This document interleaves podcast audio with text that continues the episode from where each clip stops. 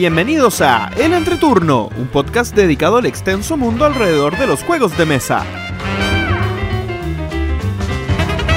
En este capítulo recibimos a Axel Christiansen, con quien compartiremos un especial donde revisaremos nuestro top 10 de todos los tiempos. Que disfruten el entreturno.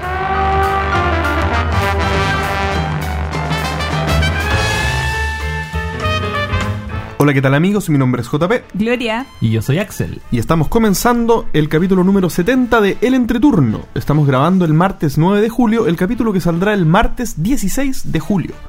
¿Cómo están chicos?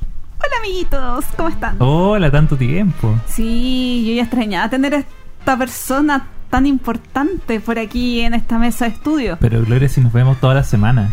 Ay, cierto. Todas las semanas. Y más de una vez. Bueno, a quien escuchan ustedes como invitados en esta ocasión es periodista de Mouse de la Tercera. Él es locutor del difunto podcast Carta de Trampa y actual panelista esporádico de El Entreturno.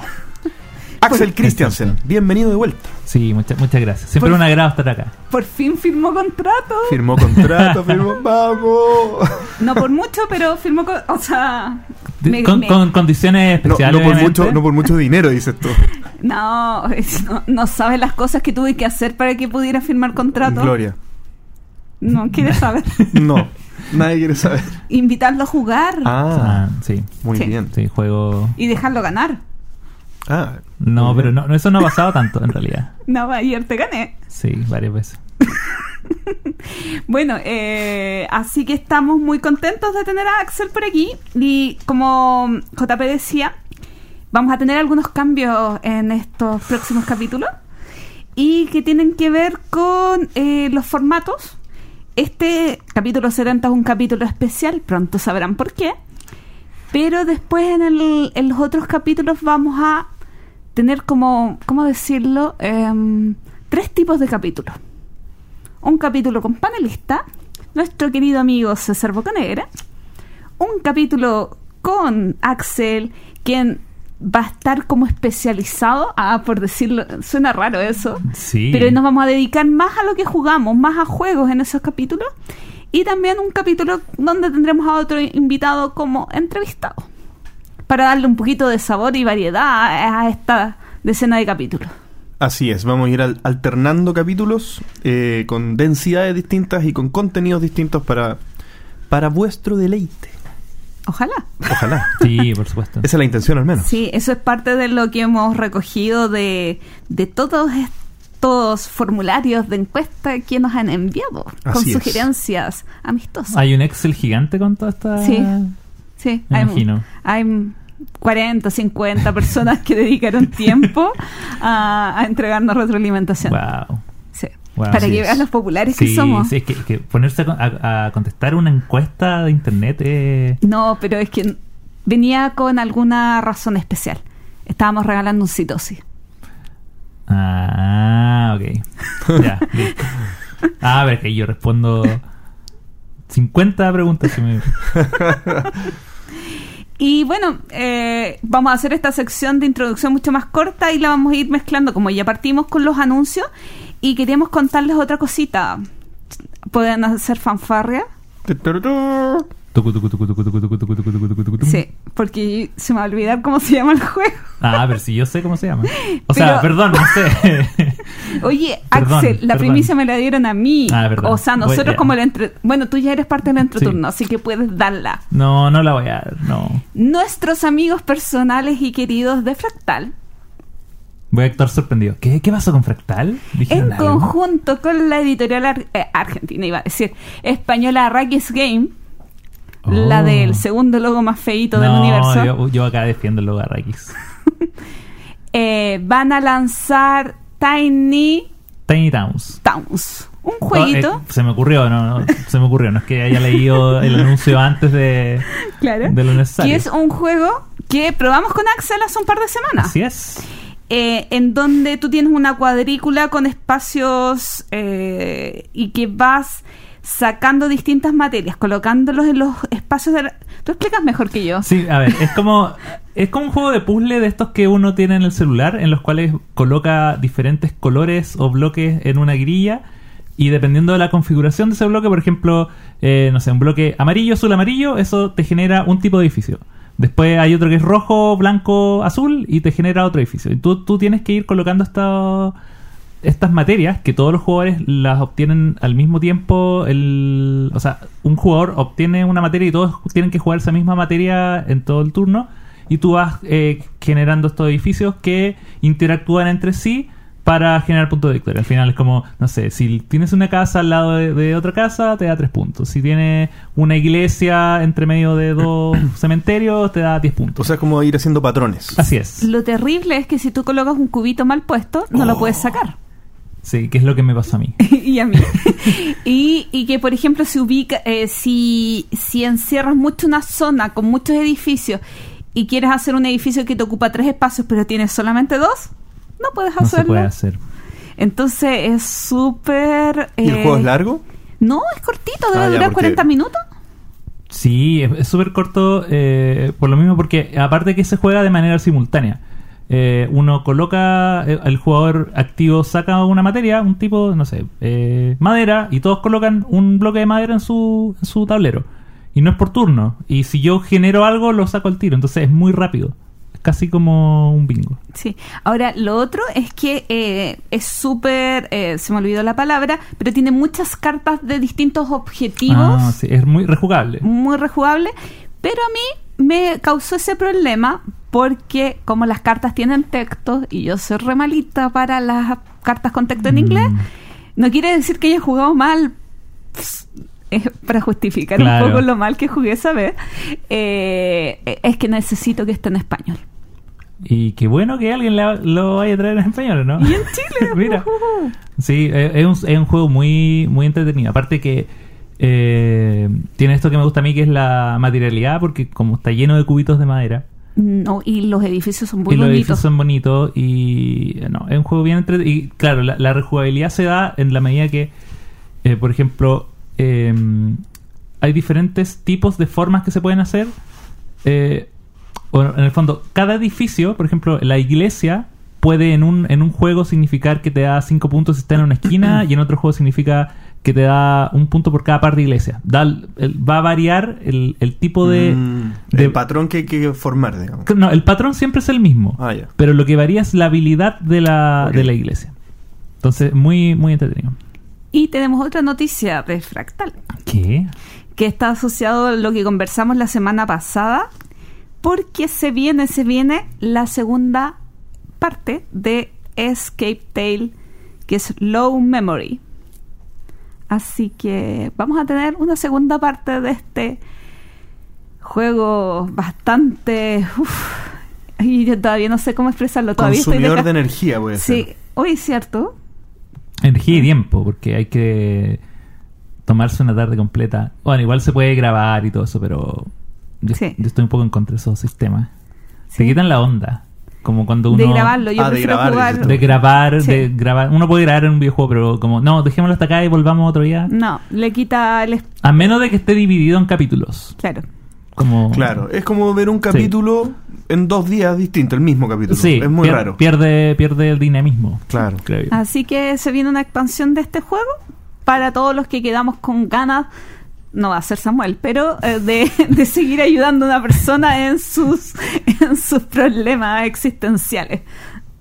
Bueno, yo también quiero contar eh, algo que hicimos en conjunto con, con Gloria el fin de semana. Fuimos como podcast a, a un evento que se realizó en la, en la biblioteca de Santiago. Esto fue Viaje Lúdico. Que era un evento en el que se congregaban. Bueno, esto, esto nosotros hicimos la difusión en, en algunos capítulos pasados. No, me acuerdo si fue uno o dos capítulos. Pero, pero sí les mencionamos que ex- existía este, este evento en el que se congregaban muchas personas haciendo sus prototipos, mostrando sus prototipos. Y esto tenía una apertura al público abierta, digamos, era co- completamente gratuito para todas las personas que quisieran ir a apoyar a, las personas que, que estaban mostrando sus prototipos y tenía un sistema muy entretenido en el que uno eh, la medida que iba pasando por los distintos prototipos, iba participando en las pruebas de, de estos juegos, iba ganando estas estampitas en un pasaporte, ¿cierto? Y después, a mayor cantidad de estampitas, uno podía optar a ganar, eh, participar, digamos, con más fuerza en un concurso para ganar juegos chilenos. Bien, eh, a mi juicio fue un éxito. O sea, aquí, aquí, eh, yo, yo no sé si, porque yo he ido a tres o cuatro ta- tal vez eventos donde se están probando juegos prototipados, nunca vi tanta gente. O sea, realmente, bueno, no sé, Gloria, tal vez en una zapaz hay mucha más gente y todo, pero es distinto, pero porque, porque ahí están creando, no tengo idea. Pero acá, eh, en un momento, no había ninguna mesa sin gente. Estaba, realmente fue un éxito, éxito, éxito. No sé si tu apreciación es la misma. Gloria. Sí, eh, o sea, el público estaba para la cantidad de juegos que había. Estuvo súper preciso, había que esperar un rato para probar un proto. eh, la gente fue súper puntual, eh, que algo que yo, como cuando anunciamos el tema de viaje lúdico, el evento era muy corto, era de las 11 de la mañana a las 4 de la tarde. Por lo tanto, había que ir y aprovechar. Aparte jugaba Chile. En esa misma Cierto. hora había partido de fútbol. Ah. Entonces ahí uno, el miedo que había del- de parte de la organización era que no, no fuera a aprender. Pero por suerte era El por el tercer tercer, lugar, sí. entonces no- na- la gente no estaba tan motivada. sí, es verdad, es verdad. sí. Fueron a pasar que- las penas del fútbol con juegos de mesa. Exactamente. Sí, eh, así que fue una experiencia muy divertida. Probé varios protos, no todos los que quería, porque no dio el tiempo, no da la vida, pero estuvo muy entretenido, lo disfruté mucho, mucho, mucho. Sí, sí, muy bueno, muy buen evento.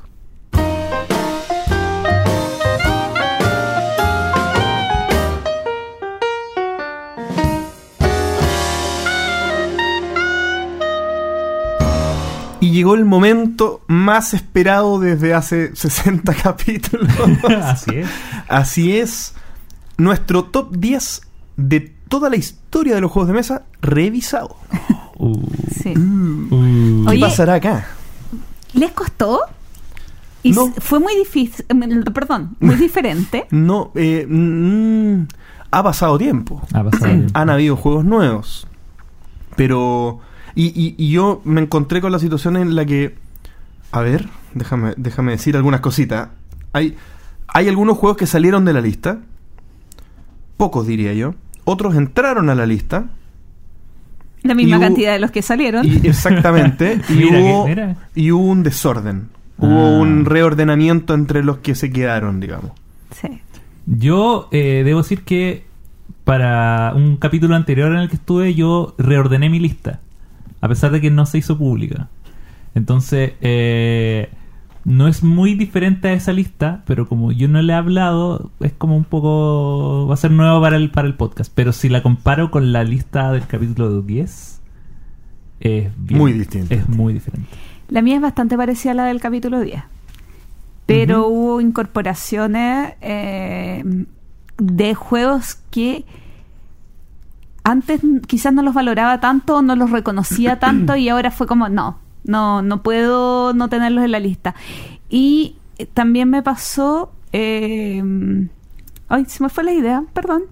Eh, bueno, que yo usé una applic... No, no es aplicación, una página web Una para, web app, sí, para hacer la lista previa que es eh, Game Ranking Engineer.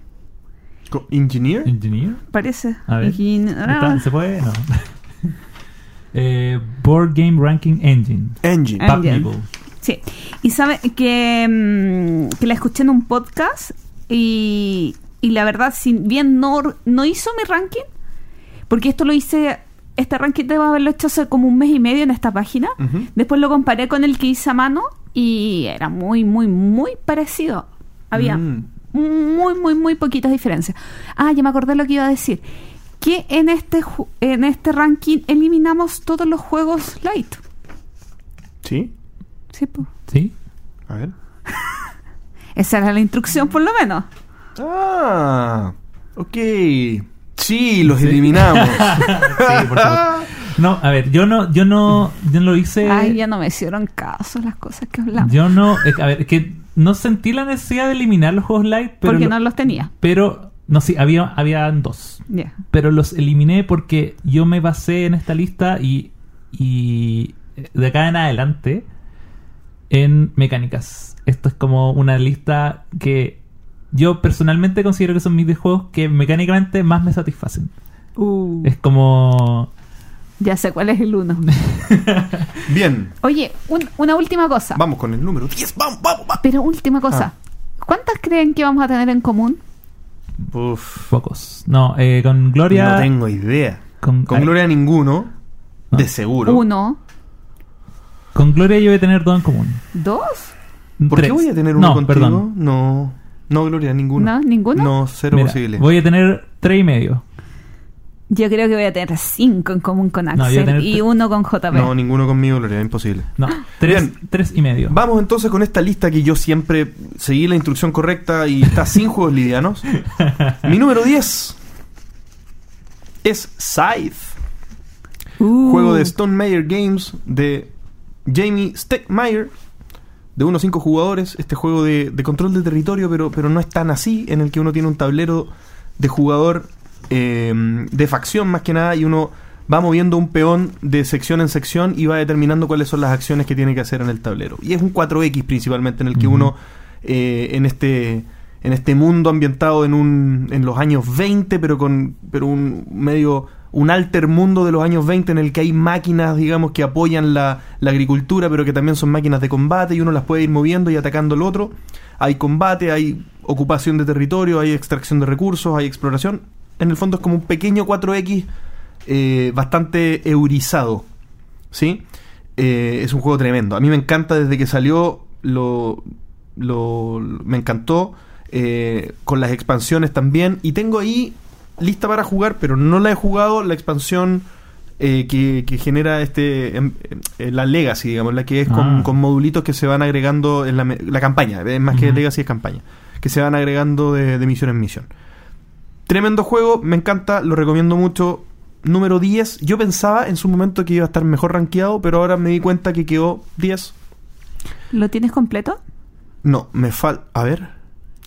¿Y le, Sí, sí, sí, sí. ¿Y le vas a comprar la expansión modular? No, no me interesa. ¿Y lo tienes con piezas especiales? No, la tengo con lo- las figuras pintadas, pero lo único que no tengo pintado son los barcos. Oh. Número 10, Ok. Scythe. Mi número 10 es el que probablemente no podría estar en esta lista. El que entró, digamos, por, por, un, por un motivo muy particular. No quería no colocar un Roland Wright en mi lista de los top 10. No quería no hacerlo. Porque es lo que más he estado jugando en lo último, el último año. Y tuve que elegir mi Roland Wright favorito. Así. Y eh, no fue muy difícil elegir a Welcome to, que es eh, número 10, eh, diseñado por Benoit Turpin, publicado por Blue Cocker, Blue Cocker Games. Eh, este es un juego, es un roll and write que de partida no tiene dados, pero usa cartas, así que técnicamente igual funciona con la misma lógica de todos tenemos una, una hojita, una planilla y tenemos que irla llenando dependiendo de los resultados que van apareciendo. ¿Por qué me gusta Welcome to por sobre el resto? Porque es... Salvo el que jugamos el otro día de los chanchitos, que no me acuerdo cómo se llama, el Dice. Harvest, Sí. Eh, yo creo que este es el más temático, es el Roland Wright temático. Porque en el fondo acá uno está haciendo una, un barrio y va eh, construyendo casas y le va poniendo número a las casas. Eso es toda la... Ahí, ahí es donde entra el, el- tema del Roland Wright.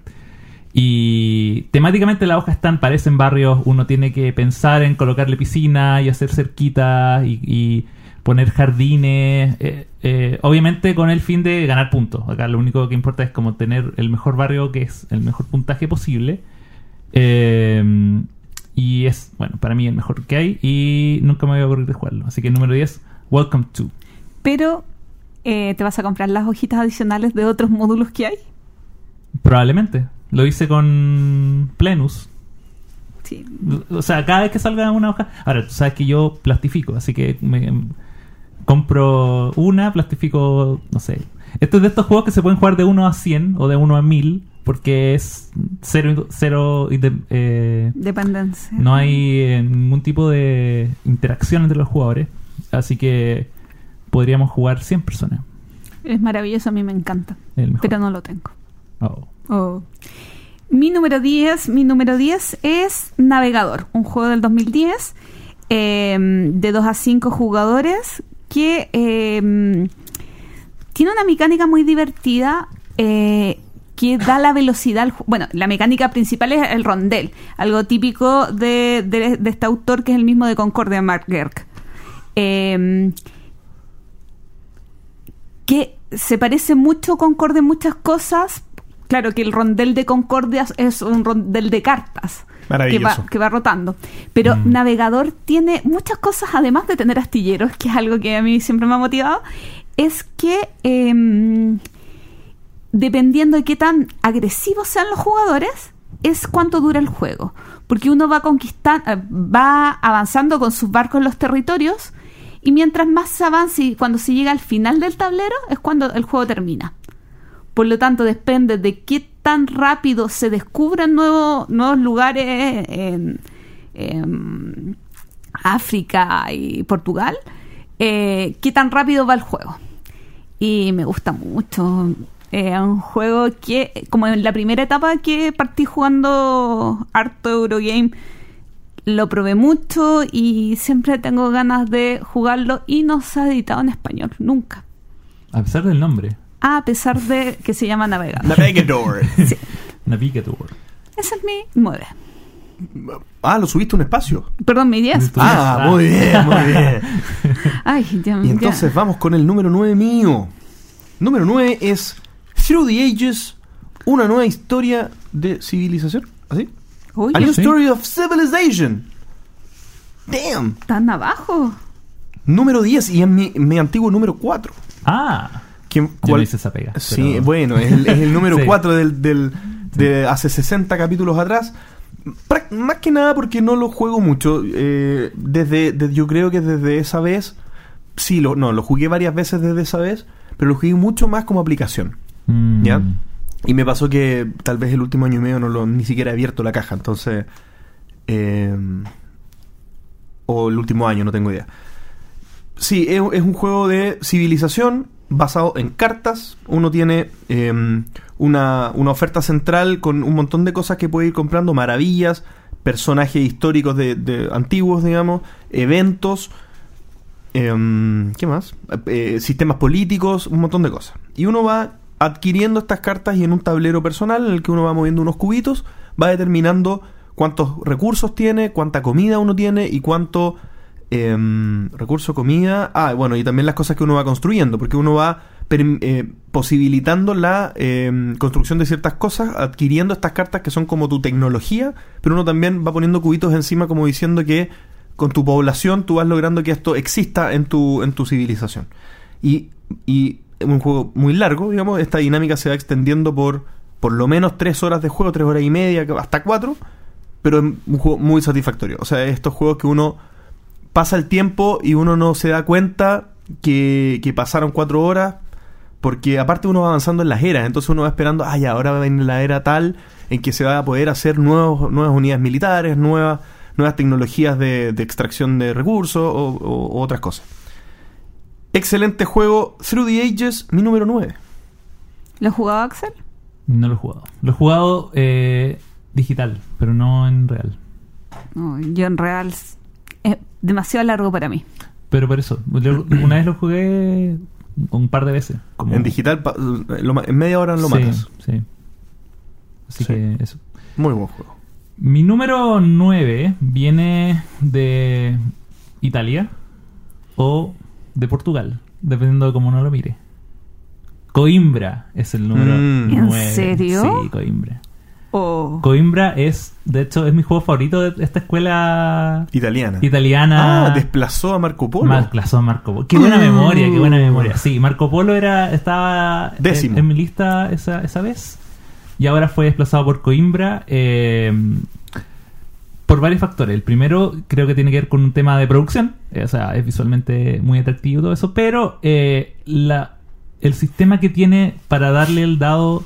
Para, para darle la omnipotencia al dado y una tanta tanto poder dentro del juego que yo creo que es lo que de verdad le vida. O sea, eh, hay dados que son de colores, pero eh, los dados se pueden usar en diferentes etapas y dependiendo de las características del dado es el poder que va a tener. Por ejemplo, el número del dado te da prioridad para comprar cartas.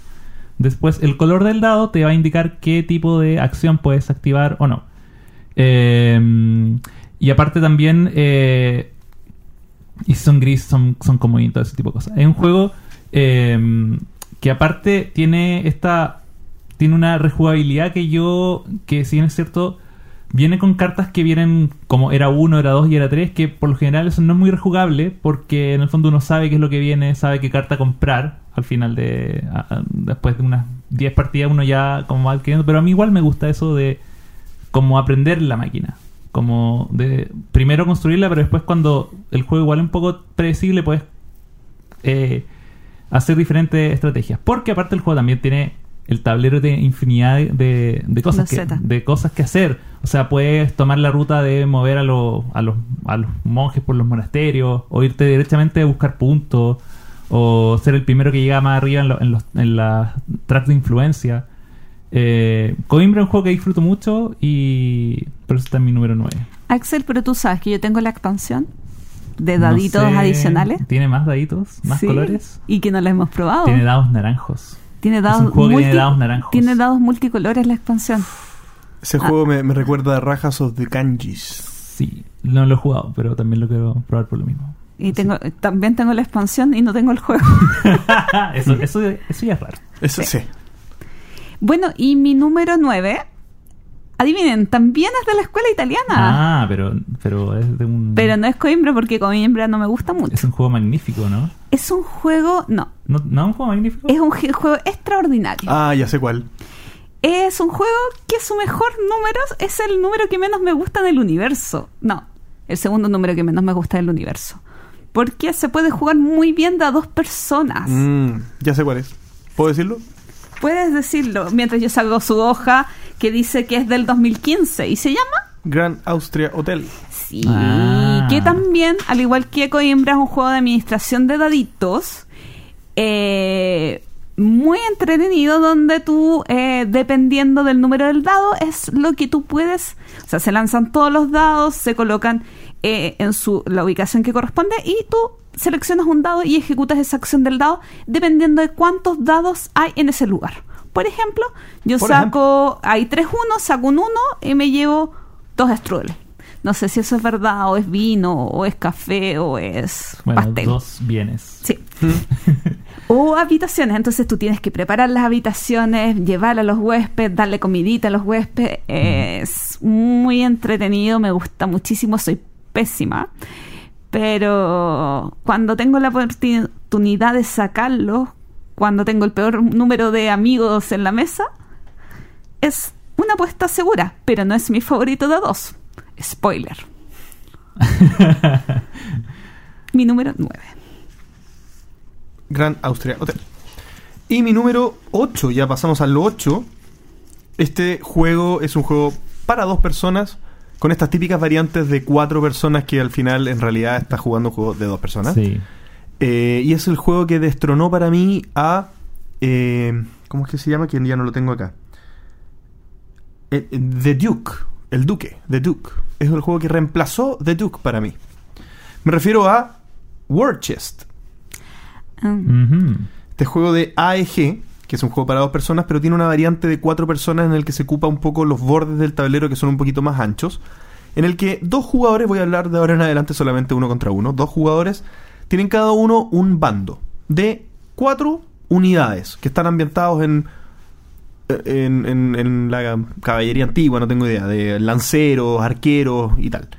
Bien, y son de 16 posibles unidades, uno puede elegir cuatro por lado. Entonces se mezclan estas unidades y con un drafting o con distintas, distintos mecanismos que se sugieren, cada uno se lleva cuatro y cuatro. Bien, y estas cartas tienen representa- están representadas en fichas. Y cada una de estas cartas tiene o cuatro o cinco fichas dependiendo de la unidad.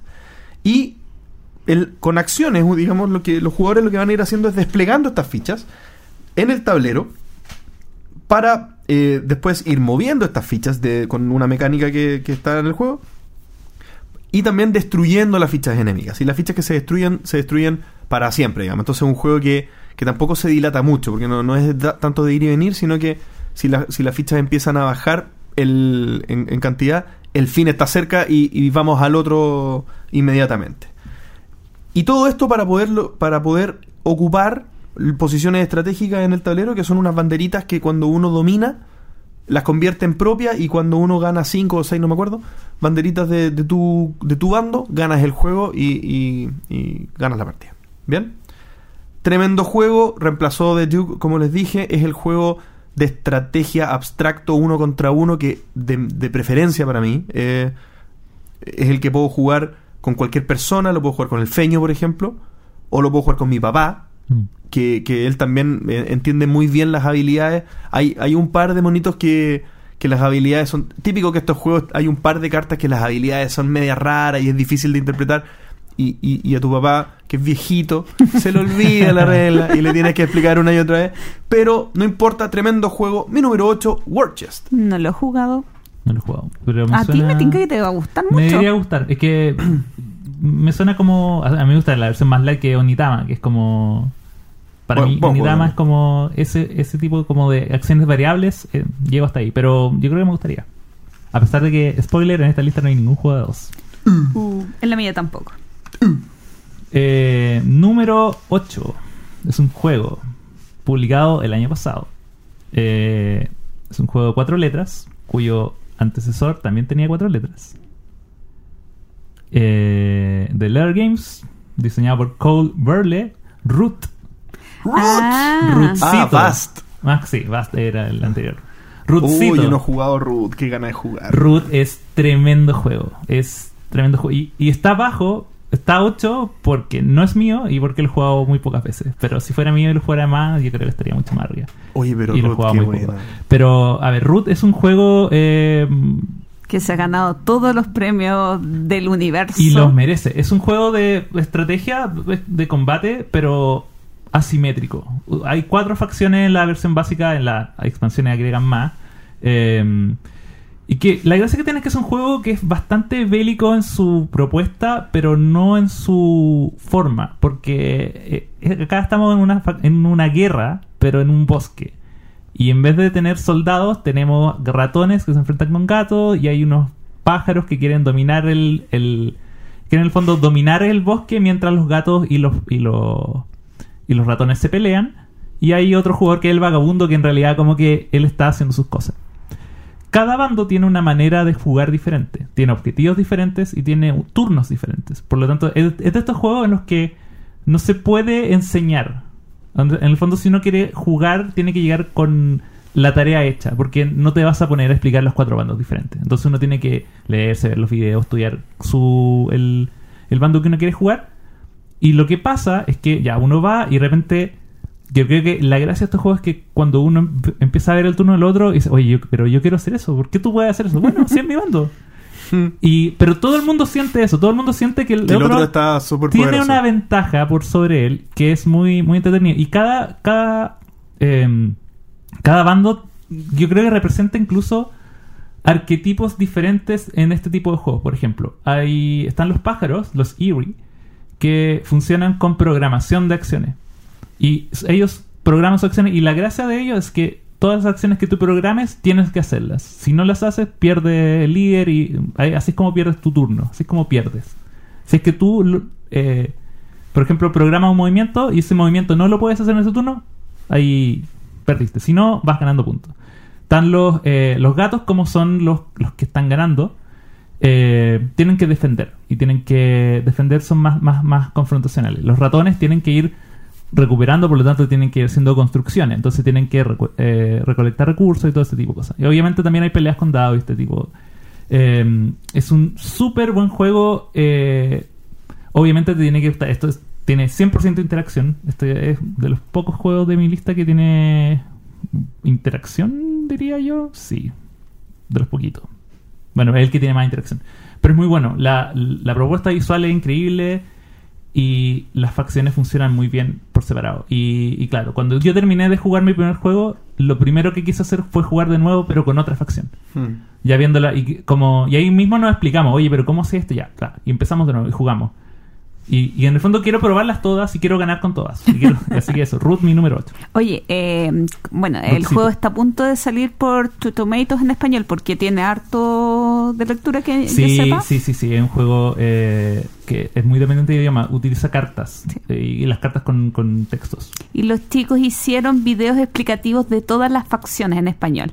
Así que Buenísimo. como un buen apoyo para la gente que les interesa jugar el juego, yo no, pero eh, pero eso. Vayan, vayan por ¿En qué número vamos? en el 8. En el 8. Mi número 8 es un jueguito de trenes.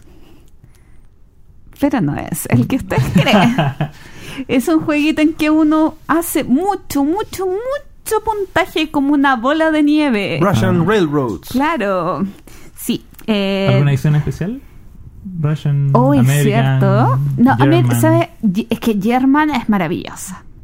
O sea, Rusia me gusta mucho, pero German le sube un nivel al juego haciendo que tú mismo hagas tu tablero. Mm. Bueno, Rusia Railroad es un juego de construcción, en cierto modo, de líneas ferroviarias, pero eh, y, y que te va generando combos, pero lo fundamental de la mecánica es el posicionamiento de trabajadores. Un posicionamiento de trabajadores muy sencillo eh, que oh, posicionar trabajadores sencillo. Pero que Mm. te va, va- vas haciendo cositas en tu tablero, en tres vías de trenes y además tienes un track de tecnología, si no me equivoco. Sí. Eh, bueno, y lo que entrega German es que hay sectores de las vías del tren que cuando tú llegas tienes que elegirlo y construyes de acuerdo a eh, haciendo combos, los combos que tú quieras, no los combos que te obliga el tablero. Mm. Eh, a mí me encanta, me, me gusta mucho, lo encuentro súper ágil, es un lío el contar el puntaje, pero eh, me tiene, me mantiene como acelerada, como que, como que me encanta la adrenalina que entrega Rusia Railroad. Eso, creo. Bueno, buenísimo. Fantástico. Mi número 7 es un juego fabuloso. Fabuloso. De Ah, Friedman Freeze. Frutal. Y muy frutal. ¡Frutas fabulosas! Oh. Mi número 7 es de Friedman Freeze y es un juego con el sistema de fábula, obviamente, en el que uno tiene un mazo de cartas que son animales, donde cada animal se repite cuatro veces. Y lo que va a ir pasando es que estos animales van a estar en orden. Los primeros, los primeros, los primeros cuatro animales van a ser los mismos, después los segundos cuatro animales van a ser los mismos entre ellos y, así van a ir cambiando los animales. Y esto va a partir con seis montones de cuatro animales, o sea, 24 cartas, que eh, donde cada animal tiene una acción. Y cada, cada jugador tiene un toconito, un personaje de madera que es un animalito de madera. Y lo que tiene que ir haciendo es jugar ese animalito de madera en alguna de las cartas de animal para poder ac- accionar una de las habilidades de los animales. ¿Bien? Y los animales hacen cosas muy entretenidas. Algunos te permiten robar cartas de fruta, que las cartas de fruta ya voy a explicar para qué sirven. Otras te permiten robarle fruta al otro. Otras te permiten robar fruta ciega y tú dices cuándo paras, pero si robas eh, dos iguales, pierdes toda la fruta que robaste. Entonces, hay distintas acciones que van, van pasando. Entonces, ¿cuál es el objetivo del juego? El objetivo del juego es hacer zumos de frutas. ¿Bien? Y esto lo hace uno jugando una, una cantidad de cartas de fruta igual a lo que cada animal te pide. Entonces, hay un animal que te pide, por ejemplo, dos frutillas o dos fresas y tres bananas, por ejemplo. Entonces uno tiene que juntar en la mano esa cantidad de frutas, pagarlas al banco y uno puede robar una, una carta de fruta que, que es la que ese animal te está vendiendo. Cuando uno roba la carta, perdón, de, de jugo, cuando uno roba una carta de jugo, no existen las cartas de jugo, uno roba en realidad la carta del animal que te está dando ese jugo. Y la Y- das vuelta. Exactamente, y la doy vuelta y por el otro lado es una botellita con un jugo. Pero no, no pueden haber 23 cartas de animal, tienen que haber siempre 24. Entonces del mazo de animales se va sacando un nuevo animal que reponga em, los 24 animales que hay que tener. Cosa es que van apareciendo animales nuevos. Entonces se va avanzando en el juego y en la medida que se van acabando los animales de la mesa, van llegando nuevos animales y nuevos animales y nuevos animales. Y, yo he jugado muchas veces este juego, muchas veces este juego, y todavía creo que no llego a la mitad de los animales del juego. Bien. ¿Cuál es la gracia? Que este juego se guarda. Se, se, se idea, digamos, se, se guarda en el estado en el que uno lo, lo encontró. Entonces yo tengo tres bolsitas en la caja de Fable Fruit. Tengo tres, tres bolsitas donde tengo una es pasado, sea, tengo todos los animales que ya se han comprado y no quiero volver a usar hasta que lo resete. Tengo el presente, que son los 24 animales que están jugando en ese momento. Y tengo el futuro, que son el mazo que todavía no descubro cuáles son los animales que van llegando. Esto que es muy simple, es tremendo juego, es un deleite, puedes jugar una y otra y otra y otra vez y cuando sale un animal nuevo es como ¡Animal nuevo! ¡Animal nuevo! En realidad no es tan así, pero animal nuevo. Y, y uno lo lee y es fantástico. Mi número 7, fruta fa- frutas A fabulosas. mí me gusta mucho, pero no, no, no he encontrado un grupo para jugarlo tan constantemente. Pero si fuera. si Yo lo creo que he jugado hasta el nivel 2. No. Yo he llegado. No, yo igual he jugado como 4 o 5 partidas. Seguía, pero no más que eso. Y después ese grupo no se juntó más. Sí, es, es un poco terrible ese tema, Sí. porque te creo por un, como que se justifica para un juego, no sé, más pesado el, oye, nos vamos a juntar a jugar, pero como... Pero es que yo, yo, ver, yo en un momento lo pensé como un como un, un filler eh, constante. Ya. Pero mi ansia por probar juegos nuevos me superó. Esa es realidad. Bueno, mi número 7 es un juego que no estaba en la lista anterior, pero sí estuvo en mi lista del medio, que fue la lista falsa, que nadie supo. Y es Flam Rouge. Flam Rouge. Flam Rouge, juego del 2016, diseñado por Asker Harding Gre- Granerud. Vea, Astronaut Flam Rouge. eso, Flam Rouge. Y Flam Rouge es un juego de carreras, eh, específicamente de ciclistas. Es un juego de ciclismo, eh, inspirado obviamente en el Tour de France, para seguir con el acento, y que tiene un sistema eh, que utiliza dos cosas que me gustan mucho. Lo primero es que es un juego que eh, tú controlas a dos personajes, eh, que están basados en los roles que tienen las carreras de ciclismo. Uno es el, el velocista, que es el que hace los piques, que es por lo general el que cruza la meta, y está el rutero, que, que se preocupa de mantener el pelotón, de mantener el ritmo, y en una de esas, pegarse un pique al final y ganar. Entonces, están estos dos roles, y están representados porque cada uno tiene un mazo de- de de cartas diferentes y cada mazo tiene números y los números representan la cantidad de espacios que se van a avanzar en un turno. El tema es que los, los jugadores, que son de 2 a 4 o de 2 a 6 si se tiene la expansión, eh, eligen de manera simultánea eh, y sin mostrar obviamente cuáles son los... cuánto va a avanzar cada uno de estos ciclistas y después se van revelando desde adelante hacia atrás. Y se van armando pelotones y los, que, y los, los personajes que van adelante de los pelotones eh, va- van ganando cartas de cansancio, que son cartas que avanzan dos, que dentro del juego es Muy malo. Muy malo.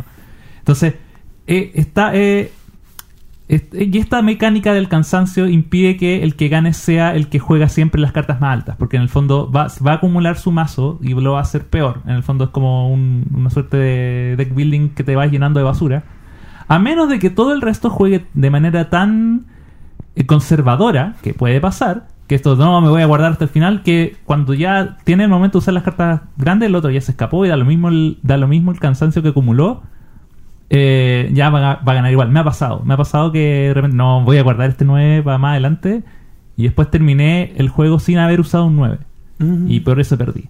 Eh, por eso es un juego que me gusta mucho porque, bueno, aparte puedes armar diferentes tracks, vienen con tracks armados por defecto, pero tú también puedes hacer los tuyos mismos, vienen con terrenos que son subidas y son bajadas y eso le agregan número a- a- al avance. Es un juego, por lo menos del género de carrera, es mi, es- es mi- mi juego favorito. Tengo una duda. Yo lo jugué de a 6 y no me gustó la experiencia. Eh, de a menos Yo, em, que- mejor. Yo creo que el ideal es 4 o incluso 3. O sea, yo creo que la expansión, la parte que me gusta de la expansión son los tipos de terreno que, que agrega, pero jugar de a 6 hace que el proceso de movimiento de los personajes sea bastante tedioso, porque en el fondo uno tiene que irlos moviendo uno por uno y acordarse de los tiempos. Y en realidad, eh, al jugar 6 me pasó eso, que lo que me demoro en elegir la carta y después esperar que se muevan todos los personajes es mucho. Cuando juegas de menos, ese tiempo de espera es más corto y el juego se siente mucho más veloz. Así sí, que, porque es extraño, no sé, eh, eh, que- eh, sentir un juego de carrera así Que como, no, sí. como eh, que no me transmite adrenalina. Sí, no, de acu- totalmente de acuerdo. Me pasó también cuando lo jugué a 6, así que de 4 o menos. O sea, le- si van a comprar la expansión, quédense solo con los- las piezas de los tracks. Así que número 7, Flam Rouge. Mi número 7, ya lo tenía en mi ranking anterior. Probablemente que igual habrá sido el número 7. Es un juego eh, de qué es? De muchas cosas. Es un ju- juego de muchas cosas, pero una de las cosas que tiene es la subasta, el posicionamiento de trabajadores. Eh, Cíclades. no, con las setitas eh, hexagonales. Hexagonales, ¿cierto? Bueno, Keyflower. Mm, Keyflower. Y me gusta mucho Keyflower. Eh, a pesar de que tiene ese tema de que puedes ir a hacer cosas a la aldea de otros ciudadanos, Ay, sí, me acuerdo. eh, que hace que tengas que estar muy atento a los otros Sí. jugadores. Ah, es una interacción extraña, como no es tan perjudicial.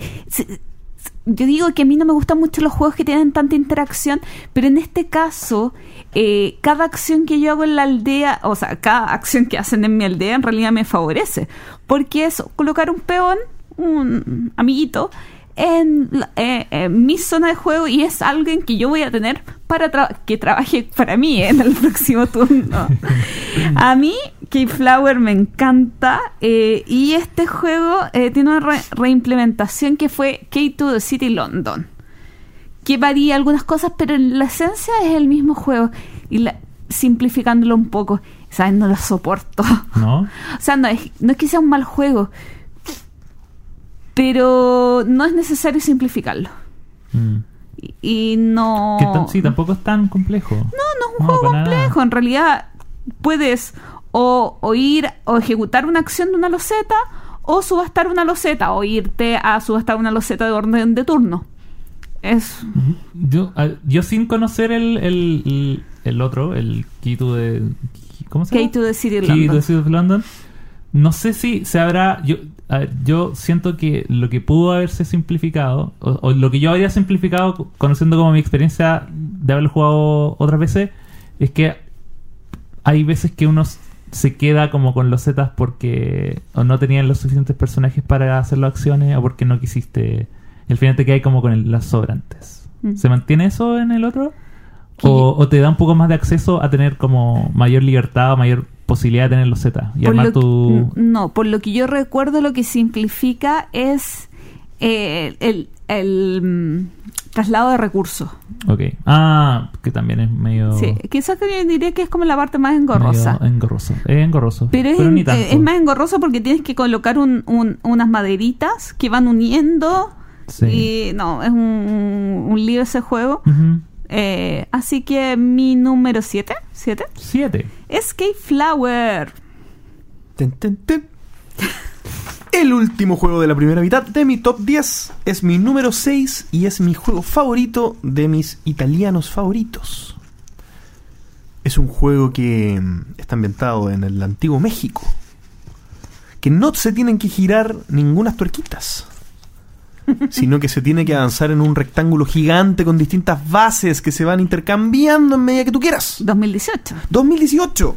Me refiero a Teotihuacán. Ah, Ciudad de los dioses. Este juego es una maravilla.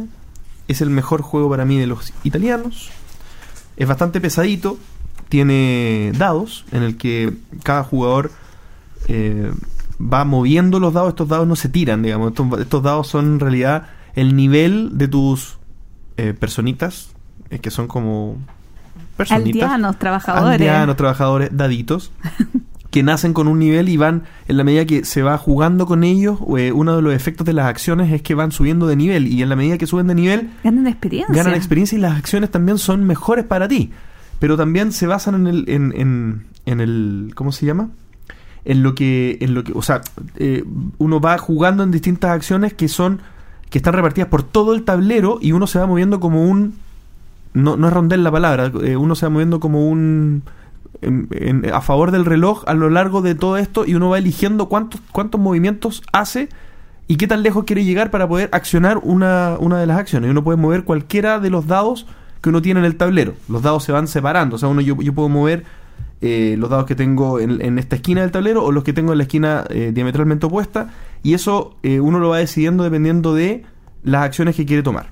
Bien, el juego se trata de obtener recursos y gastar estos recursos para hacer distintas cositas, eh, principalmente construir una pirámide que es esta maravilla central, digamos, en el tablero en el que uno no solamente la va construyendo, sino que también la va adornando. Y cada una de estas acciones te va dando puntos, digamos. Uno va avanzando en distintos tracks. Esto al final termina siendo una ensalada de puntos ¿Ensalada de puntos? Ensalada- ¿Alguien dijo ensalada de puntos? bastante vistosa en la que uno va construyendo esta maravilla, pero también eh, aumentando en un track de, de la población, pero también eh, eh, construyendo unas losetas que, que te van dando no solamente mejoras para el juego, sino que también puntos al final del juego, etcétera. Eh, el juego es modular en el sentido que todas estas estaciones que están al- a lo largo del tablero se pueden cambiar de orden.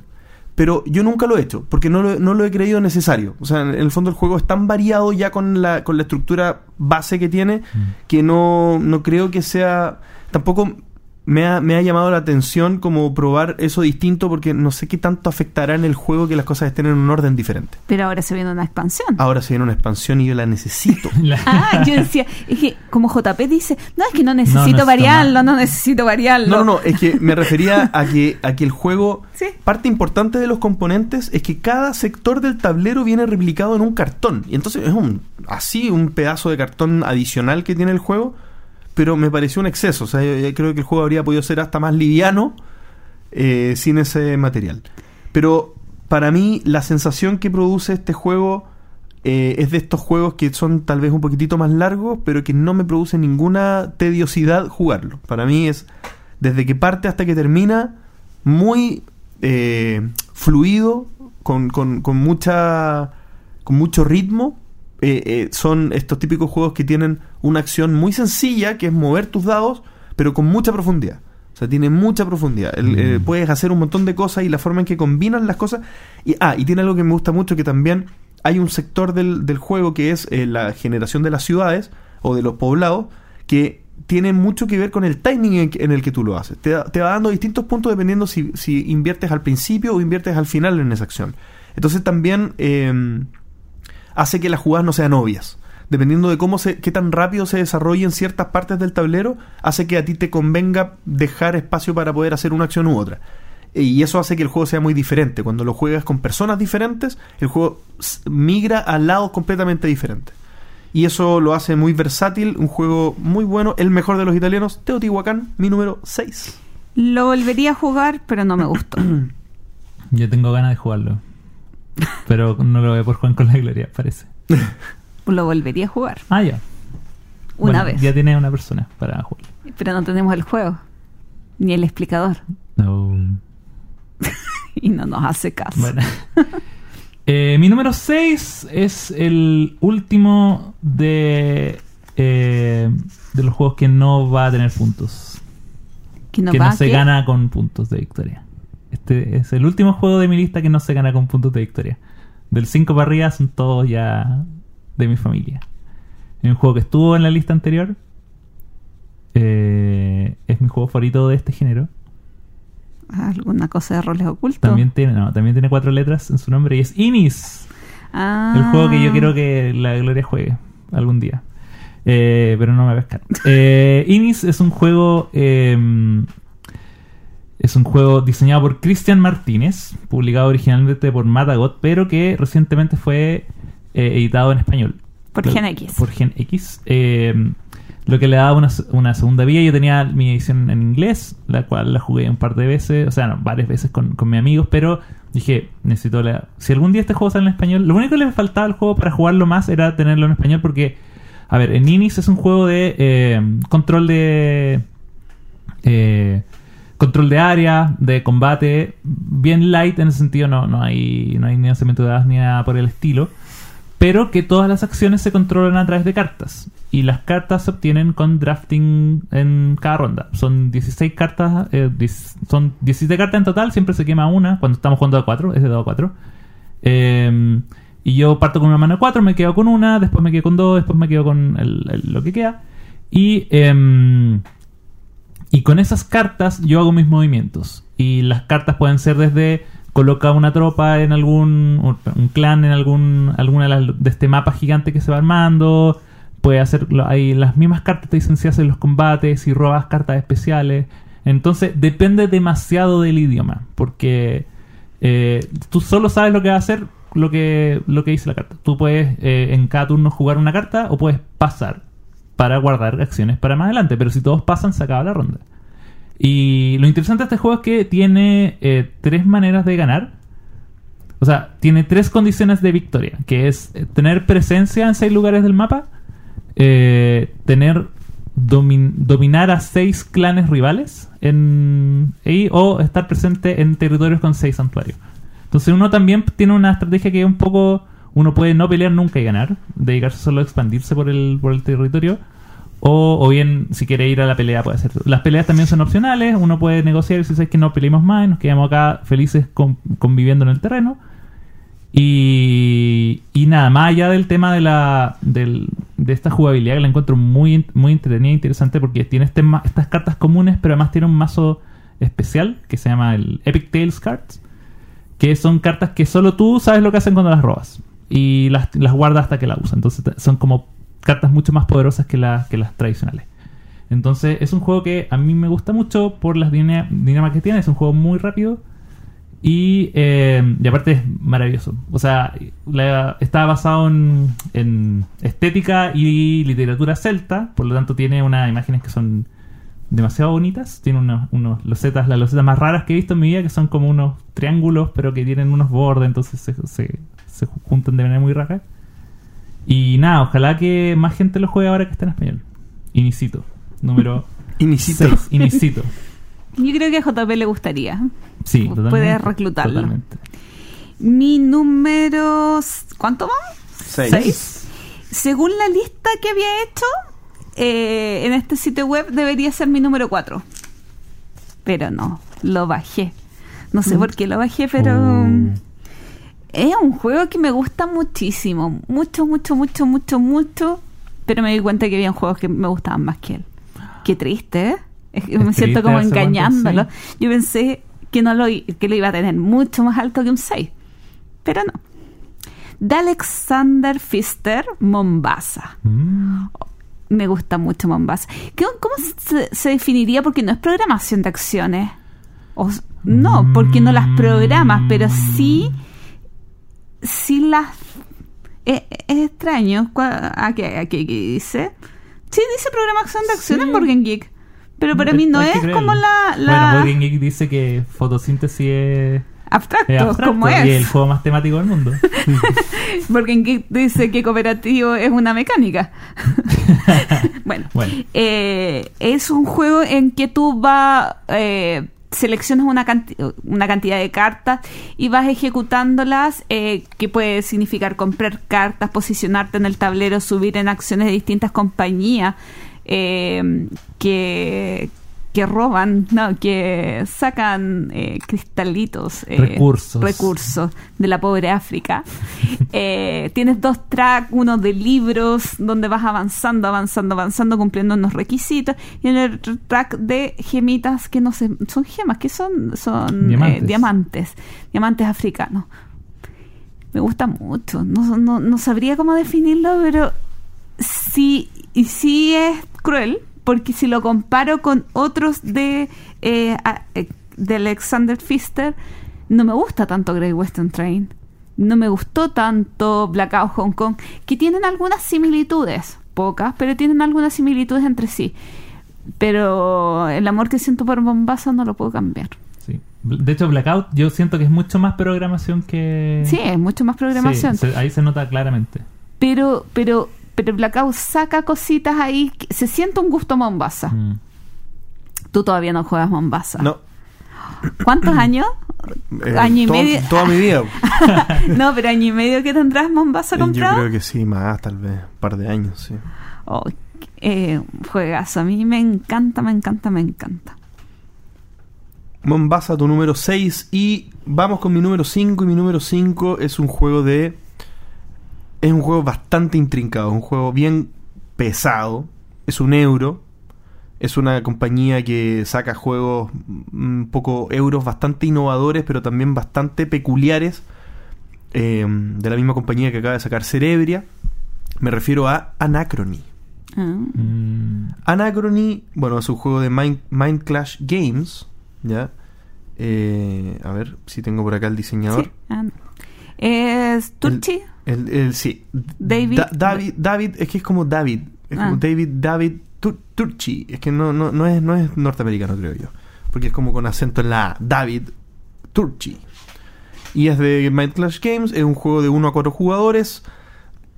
Eh, hasta 120 minutos de juego. Yo lo encuentro un poco mentiroso. Eso creo que, que es un poquito más, más de 120 minutos. Y el juego es un está ambientado, es como una, un, un euro post-apocalíptico, ¿bien? En el que hay un tablero central que es un posicionamiento de trabajadores en el que uno tiene que ir a buscar, e- es bastante lógico, digamos, de, de buscar recursos y hacer cosas, hacer construcciones, pero esto está ambientado en viaje en el tiempo, ¿bien? El, esto está sostenido por distintos tiles que son como puntos del tiempo en el que cada, cada ronda hay un marcador que va diciendo este es el presente y va avanzando y la medida que avanza uno se va acercando al final del juego. Pasa que uno eh, hay una, una, una fase del juego en el que uno le puede pedir pe- prestado cosas al futuro. Bien, y cuando uno hace eso, eh, obviamente está ocupando recursos que uno no tiene, por lo tanto, ahí uno genera una anomalía en el tiempo en el que va a buscar elementos del futuro y eso en algún punto te tiene que pegar, claramente. así es. Bien. Y eso te pega eh, en una situación en la que uno. eh, las, las anomalías al final son como. como eh, tiles negativos que, se, que te bloquean eh, tu espacio para poder hacer construcciones. Pero uno puede devolver esas anomalías solucionando esto, esto, estas como. como fallas temporales que uno. fue- Paradojas temporales. Paradojas, exactamente. Y uno las va solucionando devolviéndole al pasado después las cosas que uno tomó prestado de ese futuro. ¿Bien? Y esto está muy bien implementado. Esto al final corre como avión, porque en el fondo es un eh, al final es un selector temporal que va avanzando y uno cuando va al, al futuro va a la derecha, cuando, o sea, no a la derecha, sino que va deja marcado ahí el asunto y cuando uno eh, va al pasado, uno eh, se devuelve tantos tiles como avanzó desde que desde que fue la ronda en que tú le pediste prestadas cosas del futuro. Suena muy complicado, pero no es complicado, es bastante es bastante interesante. Punto es que hay también incentivo en alterar el tiempo, porque cuando uno corrige el pasado, también gana puntos en un track de corrección del pasado. Y esto hace que uno quiera forzosamente tal vez pedir cosas que uno no quiera tanto, Mm. para después poder solucionarlos y poder tener estos puntos que están en un track que, que te da muchos puntos. ¿Bien? El posicionamiento de trabajadores es eh, con tres tipos de trabajadores. un- uno que son los genios que hacen de todo un poco. eh, cuatro creo que son. Eh, los administrativos, están los ingenieros y están los... Uy, olvidé si es que hay otro, otro tipo. me Sí, parece. hay otro, pero. Sí, no me acuerdo sé. cuál es el otro. Bueno, pero, pero se, te, te sirven para ir poniéndote en distintas partes del tablero y dependiendo del que uses te da algún bono. Y se cansan. Y se cansan también, exactamente. Ahí eh, no puedo explicar todo, ¿cierto? Pero muy importante que eh, uno va a este, a este sector que está lleno de radiación y, y es bastante complicado para la vida humana, por lo tanto uno tiene que ir con exotrajes, que son unos robotitos en los que uno se pone para poder ir. Y uno tiene que preparar los exotrajes con energía y con cosas. Y a medida que hablo, me dan ganas de jugar porque es maravilloso. Anacrony, mi número 5. Consulta. Ah. Eh, yo he jugado también una sola partida. Ok. Realmente se da harto el tema de viaje en el tiempo Por en supuesto. una partida. Es que te- se tiene que dar porque si no pierde los puntos. No sé, es que la partida que yo jugué, creo que un solo jugador una vez hizo viaje en el tiempo. O sea, pidió. Claro, es que entonces no, no sé si jugaron muy bien, porque... eh, no, no, pero hablando en serio, lo digo en serio, porque eh, da muchos puntos. O sea, uno se pierde, uno al final uno termina tratando de hacerlo. Y aparte que eh, hay un sistema en el que uno se lleva la parte negativa solamente si fuiste el que más, anomal más eh, cosas del futuro te, te trajiste. Entonces, si tú sabes que otra persona va a ir a buscar cosas al futuro, eh, tú, tú pones una menos. Eh, u- eso igual es gambling, o sea, uno podría no achuntarle, digamos. Pero, pero ahí uno obtiene cosas sin tener ningún prejuicio. Entonces es, es, impo- es importante, eh, es como desechar un beneficio absoluto en el juego, eso como que no, no tiene mucho sentido, es como una, una mala jugada, digamos. Pero, pero eso, eh, es- entre mis juegos favoritos, de verdad, pedazo de juego, Anacrony, mi número 5. Comenzaron las ensaladas de puntos en esta lista, en mi número 5. Y qué mejor ¿Qué? que con un juego de mi autor favorito, Stefan Feld. Stephen Feld. Iba a decir nuestro autor favorito, pero después me acordé que tengo otro autor más favorito. Sí, viste. No, sí, no, sí, sí. Y es Castillos de Borgoña, número 5. Número Número 5. 5, sí, ha bajado. Ha bajado, pero con razones. Yo creo, y yo creo que también va a seguir bajando, pero. Pero no porque no me guste. Yo creo que nunca va a ser de mi top 10, pero probablemente se quede como en el 10 ahí, como. pe- peluceando. Lo vamos a dejar descansar un rato. Pero. Eh, Castillo de Borgoña es el, el juego por excelencia de. Un juego que va, ya va a cumplir pronto 10 años. Sí. Entonces, que este año viene con una edición nueva que estoy esperando mucho porque el principal problema que tiene Castillo de Borgoña es que es horrible. es feísimo. Pero funcional. Pero es funcional, es cierto. O sea, acá en, en- uno tiene que utilizar mucho su imaginación eh, y pensar que estos hexágonos que uno va tomando son parte de tu reino. Pero amigo Axel, A ver. discúlpame.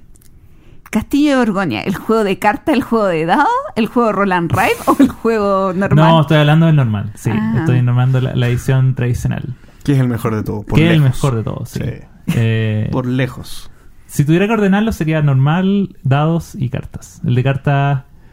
eh, el de cartas es interesante, me gusta, pero es que no se la pega de simplificarlo porque uno termina usando, yo diría que hasta más espacio que en el normal. Y cuando un juego de cartas usa más espacio que el tradicional, no funcionó. Y no sé si se demora menos que Y no el- se demora menos. Entonces no, no es, no es la experiencia simplificada.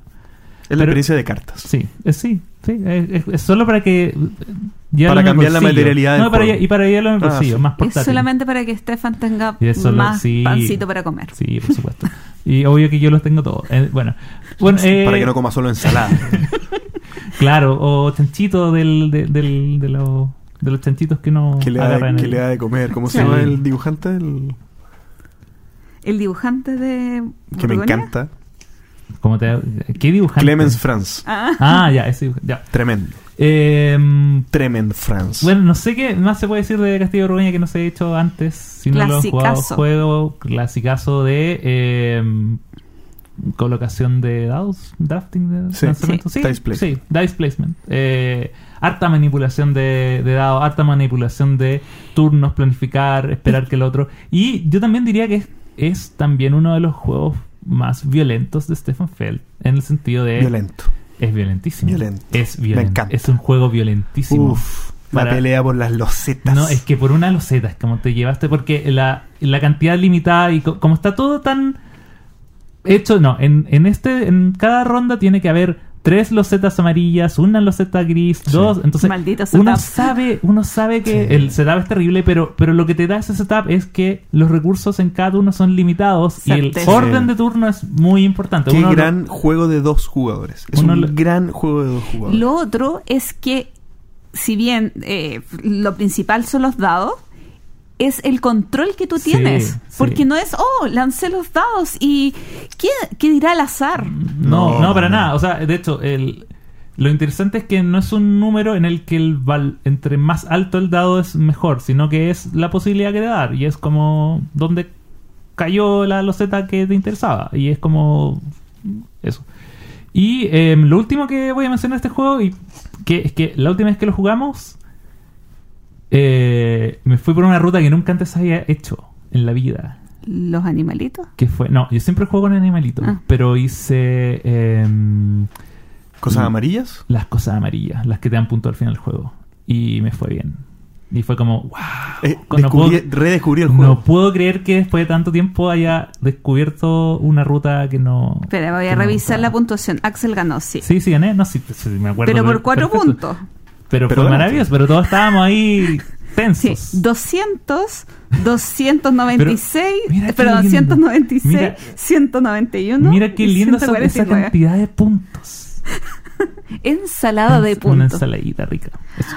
Así que número 5. A propósito de ensalada de puntos, tan tan tan, viene mi Stefan Feld de la jornada, Ah. que debería estar más arriba, es verdad, pero viene mi Stefan.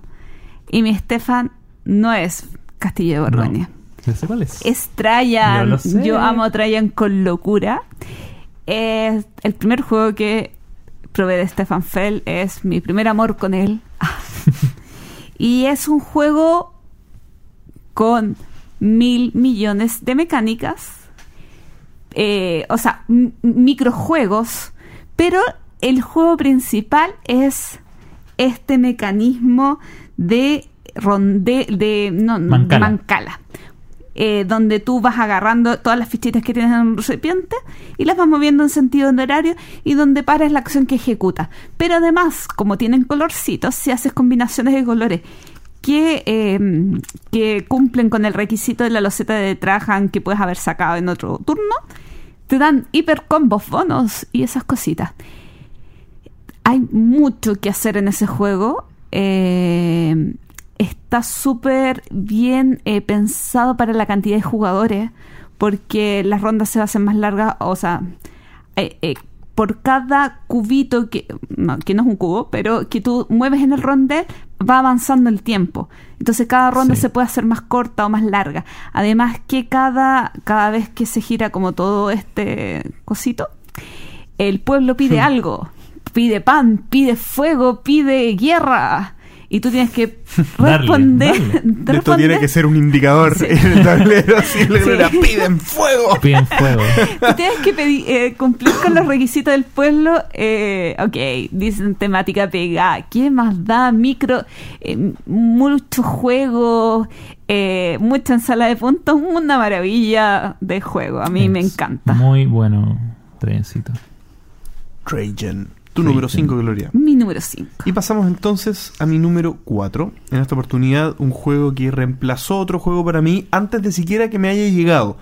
Ya solamente con los comentarios, con los reviews que yo vi, yo dije, este juego va a reemplazar el que estoy vendiendo. En esa oportunidad me deshice de Terra Mística. Por lo tanto, me refiero a Gaia Project. Gaia Project, juego del 2017 de Jens Dragmüller. Un diseñador eh, fantástico que solamente le conozco este juego y Ram- Terra Mística, creo yo. y, Muy prolífico. Bueno, claro. Pero son dos juegos que te gustan mucho. Sí, fantástico, fantástico juego, que el otro lo vendí, claramente. Y es un juego de 1 a 4 jugadores, donde la versión en solitario yo la he probado y es bastante buena, la, la re- la recomiendo. Eh, es un juego, a ver, ¿cómo explico Terra Mística sin hablar 10 horas? Es un juego de expansión eh, galáctica, digamos, en Pero el que es- dijiste es un- Terra Mística. pero, pero por eso, ¿cómo explico Terra Mística? Pero que no voy a hacerlo, porque ¿para qué? Porque no es el juego que... es como, ¿Cómo explico Gaia Project, en verdad? Es un juego de expansión galáctica, es un euro, en el que uno va en un tablero donde hay hexágonos pequeñitos, ¿cierto? Eh, expandiéndose a través de los planetas. Y uno se va expandiendo con la postura de distintas eh, buildings, eh, cositos, que, uy, le- nuestro, nuestro castellano está mermado, mermado. Eh, construcciones. Construcción. Ah, Ok, edificios, construcciones, casitas. casitas, cositos eh, de tu color, ¿cierto? En una facción que tú tienes una habilidad especial. Y uno va poniendo eh, minas que te permiten eh, tener más mineral, o uno va poniendo eh, laboratorios o distintas cosas. Y las habilidades de las, de las cositas que uno va poniendo se activan porque cuando uno las saca del tablero, el tablero tiene debajo de la casita que uno pone la habilidad que te empieza a dar. Entonces cuando uno pone una mina, uno saca la mina del tablero y debajo uno ve, oh, una manito con un mineral. Eso quiere decir que yo, al haber construido esta mina, eh, todos los turnos me va a ir dando un mineral adicional. Entonces así uno va generando una economía en la que va ganando puntos de tecnología, puntos de, mm, de créditos, digamos que es el dinero, o mineral. Y uno combinando estos eh, elementos va a poder haciendo acciones donde va pudiendo hacer nuevas construcciones, eh, eh, generando más tecnologías, etcétera tiene un sistema de, energía en el que uno va girando un rondel de, de unas fichas moradas que, que- que sirven para hacer distintas cosas, pero no es relevante para la explicación adicional.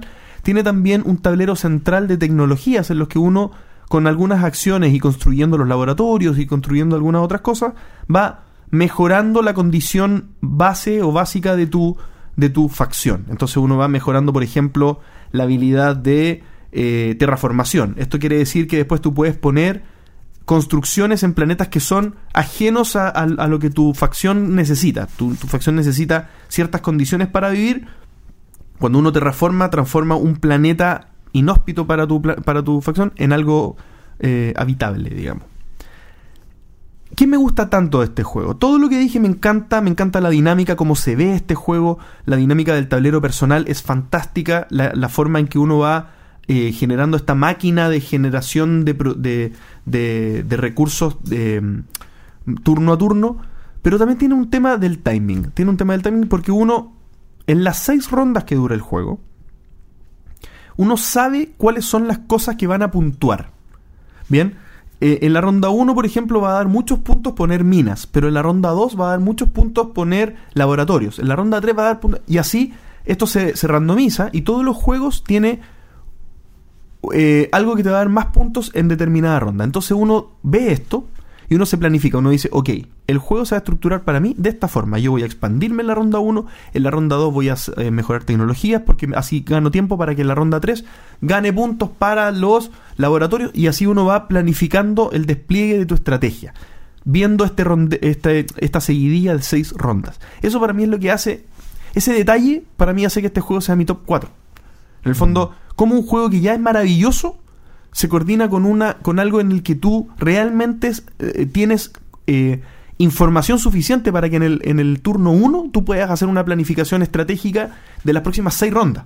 Más o menos, porque en el fondo uno no puede ver todo lo que va a pasar en el futuro, pero más o menos uno se arma un libreto de cómo tiene que ser el despliegue de tu estrategia. E- excepcional, fantástico juego, muy bien, muy bien logrado, ejecución perfecta, Gaia Project, mi número 4. Mi número 4. Mi número 4 es un juego No. que tiene un color. Un Un color. solo color. Mi color favorito, No sé si es tu color favorito. el color con el que juego todos los días. Ese color con el que juegas todos los días. Pero mm, algo más. Porque no es azul a secas, sino que azul los vitrales de Sintra. Oh. Azul los vitrales de Sintra es no solo, o sea, con, con esto no solo estoy diciendo que me gusta más que el azul normal, sino que aparte es mi número 4 No me lo imaginaba. vida. No, yo sé. Eh, un shock. Pero, eh, ¿por qué me gusta tanto más que el original? Un poco, obviamente, a una escala diferente de, de lo que puede presentar un juego como Gaia Project, pero tiene este tema de la planificación. El, el hecho de que en el track de puntaje aparezca cuáles van a ser las, los, eh, los vitrales que van a dar, el color que va a dar más puntos en cada ronda, te obliga a pensar mejor y a decir, ¿sabes qué? Probablemente no me conviene llenar esto ahora, a pesar de que me das puntos, sino que esperar un poco más. Uy, me encantó eso. No, nunca lo he jugado y eso está bueno, me gustó. Sí, sí, el, que es... Y que tiene que ver con la principal diferencia que yo siento que tiene eh, azul, el azul con Vitral Sintra, a pesar de que mecánicamente es lo mismo, es que eh, azul es un juego más de reacción. Es de, oye, tengo esto, de repente puede que ah, ah, por una jugada llene una, un, un espacio que no tenía planificado, pero bueno, me tocó. Me, me da un punto. Me- me da- lo voy a hacer porque me da un punto. Acá no. Acá uno tiene que de verdad planificar, aunque sea de manera un poco light, pero tiene que hacerlo para ganar. Y, y tienes que pensar un poco más tu- tus turnos. Eh, llenar, no puedes llenar todo de uno porque no se puede físicamente como llenar una, salvo como algunas de los vitrales. Eh, no es llegar y, ah, me tomé esto, voy a llenarlos de uno, voy a hacer puntos gratis. No, es un juego que... Y, y además agrega la mecánica de pasar que hace que por lo menos en la primera mitad del juego no, no ocurra esto de que te lleves demasiadas fichas que te queden puntos y que era algo que en el azul original podía hacer que en primer segundo turno partieras con menos 18 puntos, menos 10 puntos y, y todo lo que avanzaste. Acá eso ocurre yo creo que, que ya del sexto turno, del tercer turno en adelante o del cuarto en adelante, ahí ya cuando uno tiene que empezar a preocuparse de si es que me voy a llegar muchos para, para fichas que se rompan. Lo otro es que tienen los turnos medios. Son seis Y son rondas. solo seis rondas. Es un juego que eh, yo creo es muy redondito. Es mm, mi abstracto favorito, por lo menos en esta lista. Sí, sí, Sí. sí, sí. Eh, y eso, Azul Vitrales de Sintra, mi número 4. A mí me- me se le dice que no a un azul. Lo quiero jugar ahora. Sí. Creo que es el que mejor me habéis vendido en este, en este momento. Yo prefiero el otro azul. Sabes que nunca he podido enganchar con este como me gusta, pero nunca han podido así como No, No yo sé. me siento bien. O sea, yo de repente, o sea, yo mientras lo estoy jugando, como que, oh, qué bueno que hice esto. ¿Cachai? Como que en, como que en el, bueno, el azul obvio que es, es más simple. Sí. Es más simple y dentro de esa simpleza, como el otro ya demostró que es que esa idea se puede llegar más lejos, ya no puedo volver. O sea, lo voy a jugar. No me gusta bien. No puedo volver a verlo como antes. Número 4. Número 4. Mi número 4 repite mecánica. Parece que esta mecánica me gusta.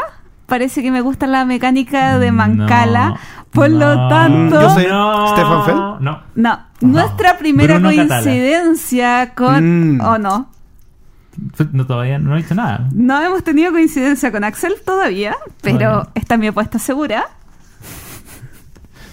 Bruno Catala. Que no estaba en mi ranking anterior y ha subido el puesto 4. Imagínate. Porque es que nunca le puedo decir que no. Siempre tengo ganas de jugarlo. Y un juego que este es el que mejor funciona de a dos de mi lista. O el que más ganas me dan jugarlo Sí. de a dos. Como ya saben, no me gusta jugar de a dos, pero no- a un Fight Tribe no le digo que no al número de jugadores que quieran. Y con las expansiones que quieran. Es que qué buen jugar, qué, qué buen juego de a dos también Fight Tribes. Oh. Con ese sistema de tener los dos posicionamientos de, de turno. Qué buen, qué Sí. buen juego de a dos. Oh, es que para mí Fight Tribe eh, me si no viera este ejemplo de Traian y de Fight Tribe, no- nunca me daría cuenta de todo lo que me gusta en la mecánica de Mancala. Mm. Porque son juegos absolutamente distintos que caen en esta misma mecánica que a mí me encanta, me fascina. Y si bien Fight Tribe tiene, eh, es propenso al análisis parálisis, aún así lo disfruto y, y ya está asesinando Meeple eh, jugando con los rojitos, que casi nunca lo hago, o comprando las cartas. Es un juego eh, que me entrega mucha, mucha, mucha felicidad. Es un juego que da felicidad, es verdad. Da felicidad. ¿O no? Sí. Felicidad. Sí, voy a. no, Pero que- yo puedo decir algo, este juego para mí es fantástico, fantástico, fantástico. Como fantástica, fantástica esta fiesta es. Con la expansión de, de artesanos de... de, Sí. de- La, La de sexta la- tribu. ah, no, no, no. Artesanos No. de... La que de la pone en montaña. Ah, bueno, sí, la Sí, sexta tribu. la sexta tribu, cuando Sí. Five Tribes pasa a ser Sí. Six Tribes. Exactamente. Sí, con la- la- los monitos morados. Los o sea, es por las montañas, montañas. las montañas. Es que las montañas son indispensables. El tema de que direccione un poco el juego en el centro hace que, que el juego no sea tan abierto y tan infinitamente posible todas las, las jugadas que uno puede hacer. Pero incluso en el modo, si bien es una, una de las pocas expansiones que diría que son imprescindibles, eh, es un juego que igual funciona muy bien del modo básico. Sí, Sí. sí, pero es tan. Es, es que. Sí. pero es tan superior las montañas versus, versus sin las montañas que. Nu- no- nunca lo jugaría, a no ser que solamente tenga una copia al lado que sea así nomás y todos queramos jugar y Mm. estaría bien. Pero, pero si es con mi copia, sería sí o sí con, con las montañas. Sí o sí. Nosotros depende de quiénes sean los jugadores que van a estar en la mesa. Pero ya saben, cuatro, el hermoso y maravilloso Fight Drive.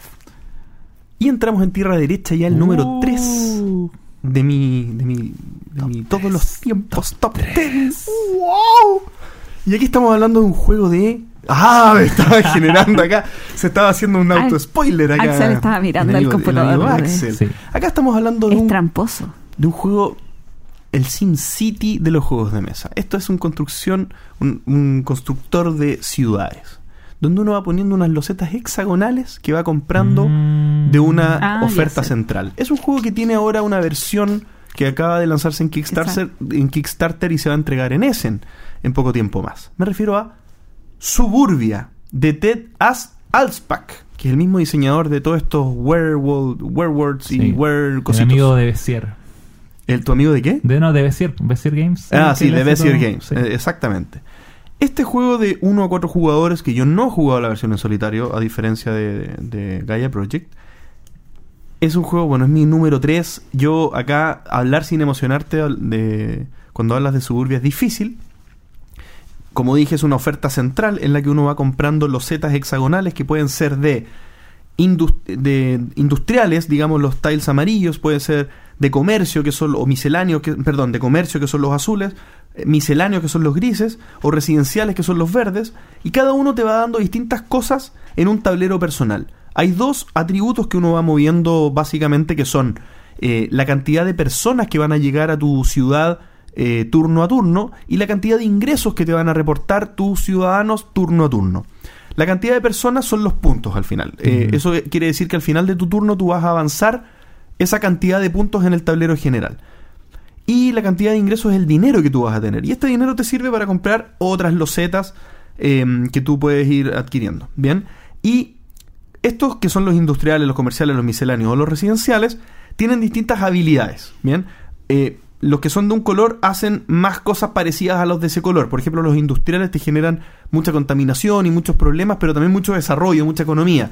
Eh, lo- los misceláneos te ayudan con parques o con estadios y tienen una mezcla de cosas que pueden ser buenas o malas. Eh, Bueno, uno los compra porque son buenos, ¿cierto? Acá hay mucha competencia también por los tiles porque son uno los, los toma de una oferta central que es común para todos los jugadores, ¿cierto? Entonces acá eh, uno tiene que estar mirando constantemente qué es lo que los vecindarios de, lo- de los otros jugadores requieren para tú también anticiparte a poder sacarle las cosas. Y las losetas también se, conf- se conf- eh, tiene sentido, digamos, eh, hay sinergia, digamos, en tu vecindario, porque tú, de repente, según las cosas que tú tienes, te conviene poner algunas cosas al lado, o, o no al lado, pero en tu mismo vecindario, porque se complementan entre ellas las losetas. Y también a veces se complementan con las de los vecinos. O sea, cuando los vecinos tienen, eh, por ejemplo, aeropuertos, a ti también te sirven los aeropuertos, porque se asume que se conectan entre ellos los vecindarios que están lejos a través de los aviones. Entonces eso también uno tiene que ir fijándose cuáles son las decisiones que los, que los enemigos están tomando. Enemigo. De enemigos. Enemigos. Alcaldes enemigos. Este juego es una maravilla, es imposible aburrirse. La expansión es- también es fundamental. Agrega bordes que son eh, como eh, no, como placas, digamos, de largo de cuatro losetas que se encajan en algún punto de tu de tu de tu vecindario y te dan distintas cosas, te dan muchos recursos o mucho o- o mucha como popularidad para que llegue más gente, etcétera. Tremendo, tremendo, tremendo juego, indispensable para mí. Yo creo que es un juego que no es muy común verlo acá, eh, al menos en Chile, pero yo sí recomiendo que si ven una copia y pueden probarlo, pruébenlo porque re- realmente es un tremendo, tremendo juego. Suburbia, mi número 3. Mi número 3 es el primer cruce de la noche. Axel me invita a los ojos. Te miro, Gloria. Te miro, Sí, Gloria. te miro, Gloria. ¿Tan bajo pusiste a... ¿A cuál? ¿A Face Drive? No, Uh, Traian, Traian, no, porque no. Spectra, es Traian. Sí. Eh, Perdón, ¿puedo decir algo? Dilo. Esto es un, ¿Un triunfo? un triunfo para mí, ya que he llevado a Axelcito, siendo los dos muy hiper, ultra fans y amantes de Don Stefan, lo he llevado a incorporar un top mío a su gusto. Sí, eh, bueno, eh, Stenfeld es el único eh, diseñador que tiene dos juegos en esta lista, que tiene más de un juego. Eh, y lo que, o sea, eh, lo que hizo Gloria en, al enseñarme el juego, porque es de los que no tengo, pero ya salió en español, así que pronto lo voy a tener, es cosa de tiempo. Eh, fue darme cuenta que Traian era mi fel favorito después de tanto tiempo. De- superando a Borgoña, que era como. Tenía ese vínculo emocional todavía de, oh, mi primer fel, mi primer juego así como bien cabezón, y oh, este mundo abierto que me, me habló en la mente de la ensalada de puntos. Pero Traian lo supera con crece. Eh, tiene que ver con y es interesante porque, claro, tiene toda esta variedad de microjuegos, de micro tableritos, de, ah, voy a lle- llevarme esto y, el, y mandar cosas con los barcos y los constructores, y tiene un montón de cosas pequeñas, pero todo eso se maneja desde la parte del Mancala, desde cómo yo eh, genero movimientos no solo para hacer la acción que yo quiera, sino que para hacer la acción que yo quiera ahora y en un turno más y ojalá en otro turno más. Eh, y eso yo creo que es eh, demasiado... Es, un juego tenso, es un juego tenso, pero, pero al final te deja con, con alta satisfacción de cada vez que lo he jugado. Y, y es interesante porque todavía no encuentro como una manera de jugarlo que es mi manera. Y, yo creo que tiene que ver un poco con, con la cantidad de, de- de las cosas que van pasando. O sea, eh, de los mismos movimientos, de cómo, cómo se va quedando el, el, cómo resuelves tú tu propio puzzle, que, es este este mancala, como estas fichitas de colores que se mueven de manera tan antojadiza. Eh, cómo lo resuelves y cómo haces de eso eh, un camino hacia la victoria. Así que Es que para ser un juego relativamente sencillo, porque no es un juego sencillo, pero un juego normal, el, el- el ingrediente del mancala les, le complejiza el, el- el hacer el óptimo. Sí, sí, porque en el...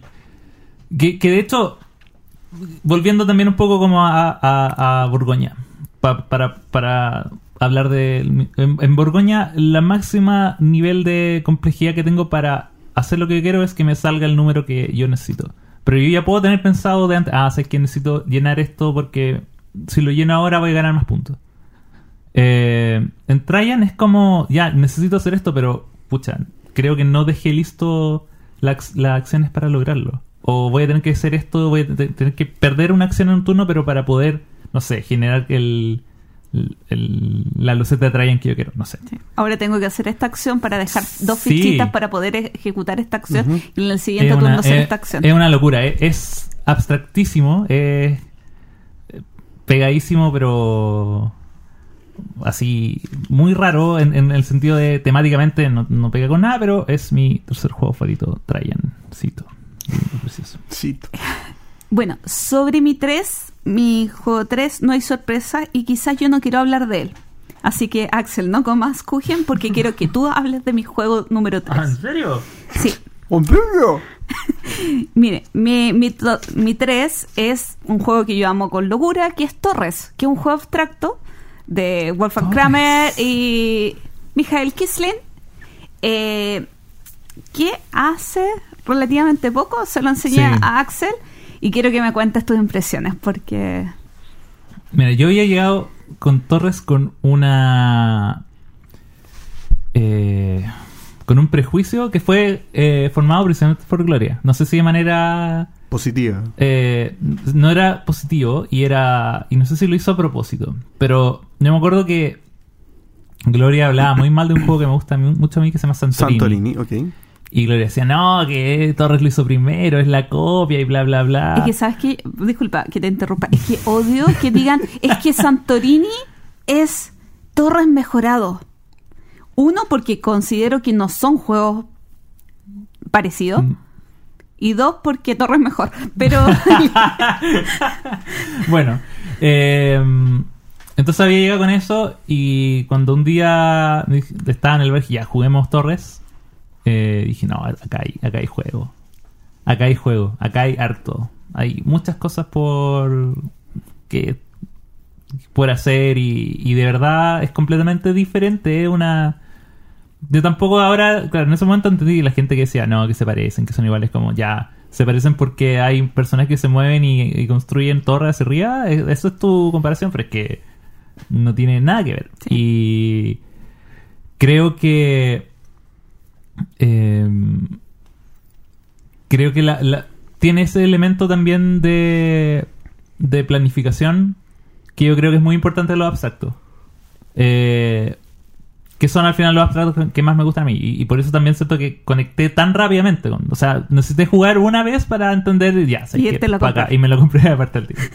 Sí, bueno, Torre es un juego del 99, eh, ganador del Spiel des Jahres, y eh, una de las características principales es que implementa el tema de puntos de acción. Tú tienes seis eh, puntos de acción, y ¿qué puedes hacer con esos seis puntos de acción? Colocar una torre, un punto de acción, eh, aparecer otro caballero al, eh, cerca de los otros caballeros, dos puntos de acción, mover un peón, un punto, un caballero, perdón, un punto de acción, etcétera. Y el puntaje se basa por la posición de los caballeros en base a la altura por superficie que tenga el castillo que tú construyes. Muy como simplificándolo, un abstracto hermoso, maravilloso de mis diseñadores favoritos del universo. K and K. Sí. Mi número 2 Número 2 ya. ¡Uy, qué dos. nervio! es mi Uwe Rosenberg preferido. es un juego basado en un puerto. Es un juego que el, nom- el nombre del juego es El Puerto. sí, más. Le Havre. Le Havre. Le Havre. Le Havre. Segundo juego con pronunciación francesa. Exactamente, de este- de exactamente. Muy bien pronunciado por aquí Sí, mi amigo. Axel. Es de Uwe Rosenberg, eh, eh, impecablemente dibujado por Clemens Franz. Me encanta el arte de este juego, es tremendo. Es un juego de gestión portuaria. En la que uno tiene un barquito que se va paseando por un puerto de Francia y que cada vez que avanza tu, tu barquito, que es cuando te toca jugar, se va ah, acumulando una oferta, digamos, al, borde del puerto. Por ejemplo, si yo muevo el barquito y me moví sobre un tile que es de arcilla y pescado, entonces la oferta de arcilla y de pescado crecen en uno. Y aquí tú tienes una acción. Es un juego muy simple en el que tú tienes solamente una acción. Tú puedes mover tu trabajador sobre una carta que ya esté construida, ya sea del municipio, tuya o de algún enemigo, digamos, otro, otro jugador, me hago los enemigos, otro jugador, o puedes robar toda la oferta que se haya acumulado en una de las ofertas, ya sea pescado, madera, arcilla, hierro, vacas, eh, grano eh, o francos. ¿Bien? Esto, em, ¿por qué uno va sacando estos recursos? Porque uno, eh, bueno, uno también puede ir activando la acción de construir en una de las cartas del municipio. Al principio uno puede construir las- los proyectos de- municipales que son los que se te ofrecen para poder construir tus propias cartas. Y esto te va a dar muchos puntos al final del juego, pero también se van a abrir nuevas habilidades. Y estas habilidades son procesar los recursos, eh, eh, vender recursos, hacer distintas cosas, construir barcos también. Eh, este juego, como es de V. Rosenberg, ustedes saben que van a tener que alimentar a su gente, ¿cierto? Por lo- y esto es muy tortuoso. Pero con los barcos eso les da la posibilidad de eh, condonar, digamos, cierta cantidad de comida que tienen que pagar al final de cada turno. Entonces, como estamos hablando de un juego en un puerto, los barcos tienen preponderancia acá y el que hace más barcos al final tiene que pagar menos comida al final de cada ronda. Este juego me hace sentir feliz. Es, es un juego que cada acción es como, ah, me taparon. No importa.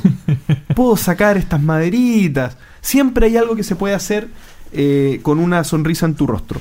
Eh, es un juego que uno, si lo sabe jugar bien, aunque te tapen, eh, realmente uno siempre tiene salida. Y si uno se planifica bien, da lo mismo que te tapen, vas a encontrarle la vuelta para que dos o tres turnos más adelante puedas hacer lo que quieres hacer. Entonces yo lo siento como un feel good game. Siendo muy pesado, lo siento como un juego que me, me hace sentir como que estoy respirando cada vez que juego. Y un juego largo, entonces esa sensación se extiende por un tiempo más. Mi número 2, ¿Qué el tremendo juego, increíble, muy recomendado, subvalorado, le abre. ¿Qué tan largo era? Yo me demoro en este juego tres horas. Ah, ya, no, no, no. Es que no recordaba que fuera tan largo, por eso te preguntaba. Sí. Ah, Mi, mi número 2 es un juego que comparte mucho con lo que habló mi amigo JBK en, en espíritu. Ah. En espíritu, en materialismo, tam- no, también está en mecánica, sí, pero es diferente. Es. tengo miedo. ¿V? eh, no es un juego de V, Ah. pero estuvo metido V. Ah, En su reedición. Países tierra- Bajos. No. No. eh, ¿En su reedición? No. Ah. Viticulture. Ah. Viticulture, pero eh, voy a sumar acá Viticulture con Tuscany. Que sí, que es así como hay que jugar. que me cambió la vida. me cambió la yo yo Viticulture siempre lo tuve alto en mi ranking. Siempre lo he considerado mm, mi juego de, colocación de trabajadores favorito por temática, por eh, las mecánicas de paso del tiempo, por esto del el tema de las estaciones, por, por todo, por todo, por, por- porque un juego de Stone Mayer y Stone Mayer le pone bueno en las producciones. Eh, siempre lo tenido muy bien considerado. Pero cuando encontré Tuscany y me seguí a jugarlo, lo probé con Gloria, lo probé con otro amigo y dije, no, ya, esto. No, paremos. Paremos el show. Paremos el show. Este, este es. Este es. No, es que. Lo encontramos. No, lo, sí, es como, lo encontré. Esto es el juego que, que había estado esperando todo este tiempo. Eh, tanto así que me, me volé y me compré las moneditas especiales. Y ya lo quiero tener completo. Ya quiero la experiencia completa de Stone Mayer. Y bueno, Viticulture es un juego de colocación de trabajadores basado en el mundo del vino. donde eh, eh, nosotros vamos a jugar en diferentes estaciones. Tenemos trabajadores, partimos con tres, que debemos repartir en cuatro estaciones. Pero ¿cómo es posible esto? Eh, entonces, en la primera, y es todo muy temático porque en la primera se planta, después se saca la uva, después la uva se convierte en vino y después el vino se Vende. eh, se vende dependiendo de las órdenes que vamos teniendo. El Viticulture original, Viticulture, de hecho ni siquiera el original, sino que el Essential Edition, que es la edición, la segunda edición que sacaron y que donde estuvo metido Uwe, Uwe Rosenberg, porque Uwe Rosenberg eh, eligió cuáles eran los módulos que tenía que incluir el juego. Como que tuvo una, una asesoría ahí como para decir, no, que como una curatoría de ya, esta es la versión que ser la esencial. Y aparte de eso sacaron después el Tuscany esencial. Tuscany Esencial, que es la expansión original, pero sin los, sin los módulos que la gente no usaba. Con módulos los quesos, que nadie lo pescaba, y el de los mafiosos, que era muy raro. Entonces, entregaron este producto que es muy sólido y que yo siento que la gracia que agrega Tuscany y la gente que ha jugado Viticulture original o Essential, por favor jueguelo con Tuscany porque lo que hace es que te abre rutas. Eh, eh, Viticulture Essential era, yo encontraba muy bueno, pero la ruta para ganar era demasiado similar. Era como muy ya, voy a hacer el vino, voy a hacer esto. Y era como yo tratando de encontrar mi, la mejor manera, la manera más óptima hacer lo otro. Ahora hay, hay un área, hay una parte que es como control de área. Hay un, puedes, puedes jugar, apostar solo a las cartas y hacer tres vinos en todo el juego. Y va a ganar igual o va a hacer un buen puntaje. O puede ser el, el loco de los vinos. O puede ser, no sé. Eh, y eso es lo que yo siento que le da un plus increíble a Viticulture. Ya no lo puedo volver a jugar sin Tuscany. De hecho, agarré el tablero antiguo, lo metí en la caja de la expansión y lo boté. Ahora, o sea, incluí todo en la caja ¿Lo de la expansión. No, no, no. no. Pero no Lo yo. No lo voy a usar. Y, Ah, y ya, ya tengo todo guardado como... No lo voy a jugar de otra forma nunca más. Así que ese es mi número 2. Viticulture Essential Edition. Más Tuscany Essential Edition. Todo. Todos juntos. Gran juego.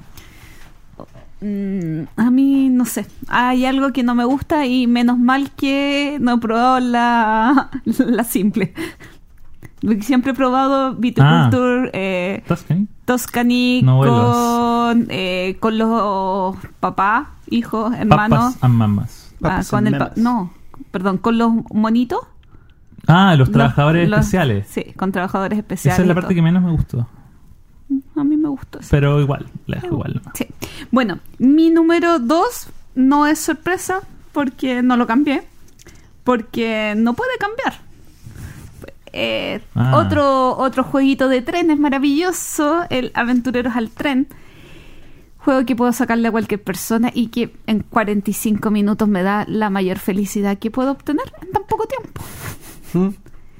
Eh, algo livianito, pero eh, conversaba con alguien la otra vez que este juego te da lo que los jugadores pueden dar.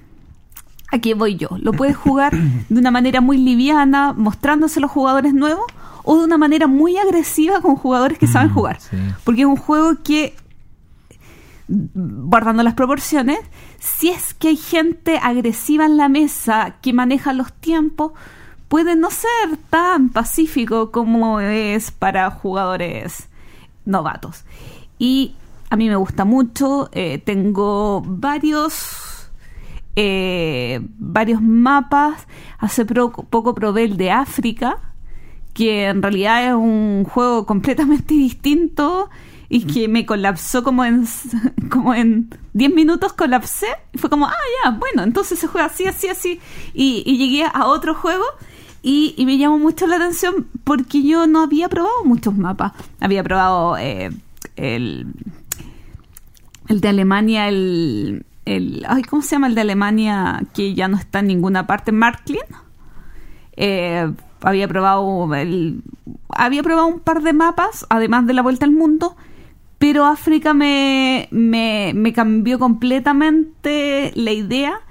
Tengo muchas ganas también de probar Francia. Francia, si no me equivoco, es el que tú tienes que hacer las rutas primero, que Sí. el tablero es en blanco Sí. y tienes que hacer las rutas y después construirlas.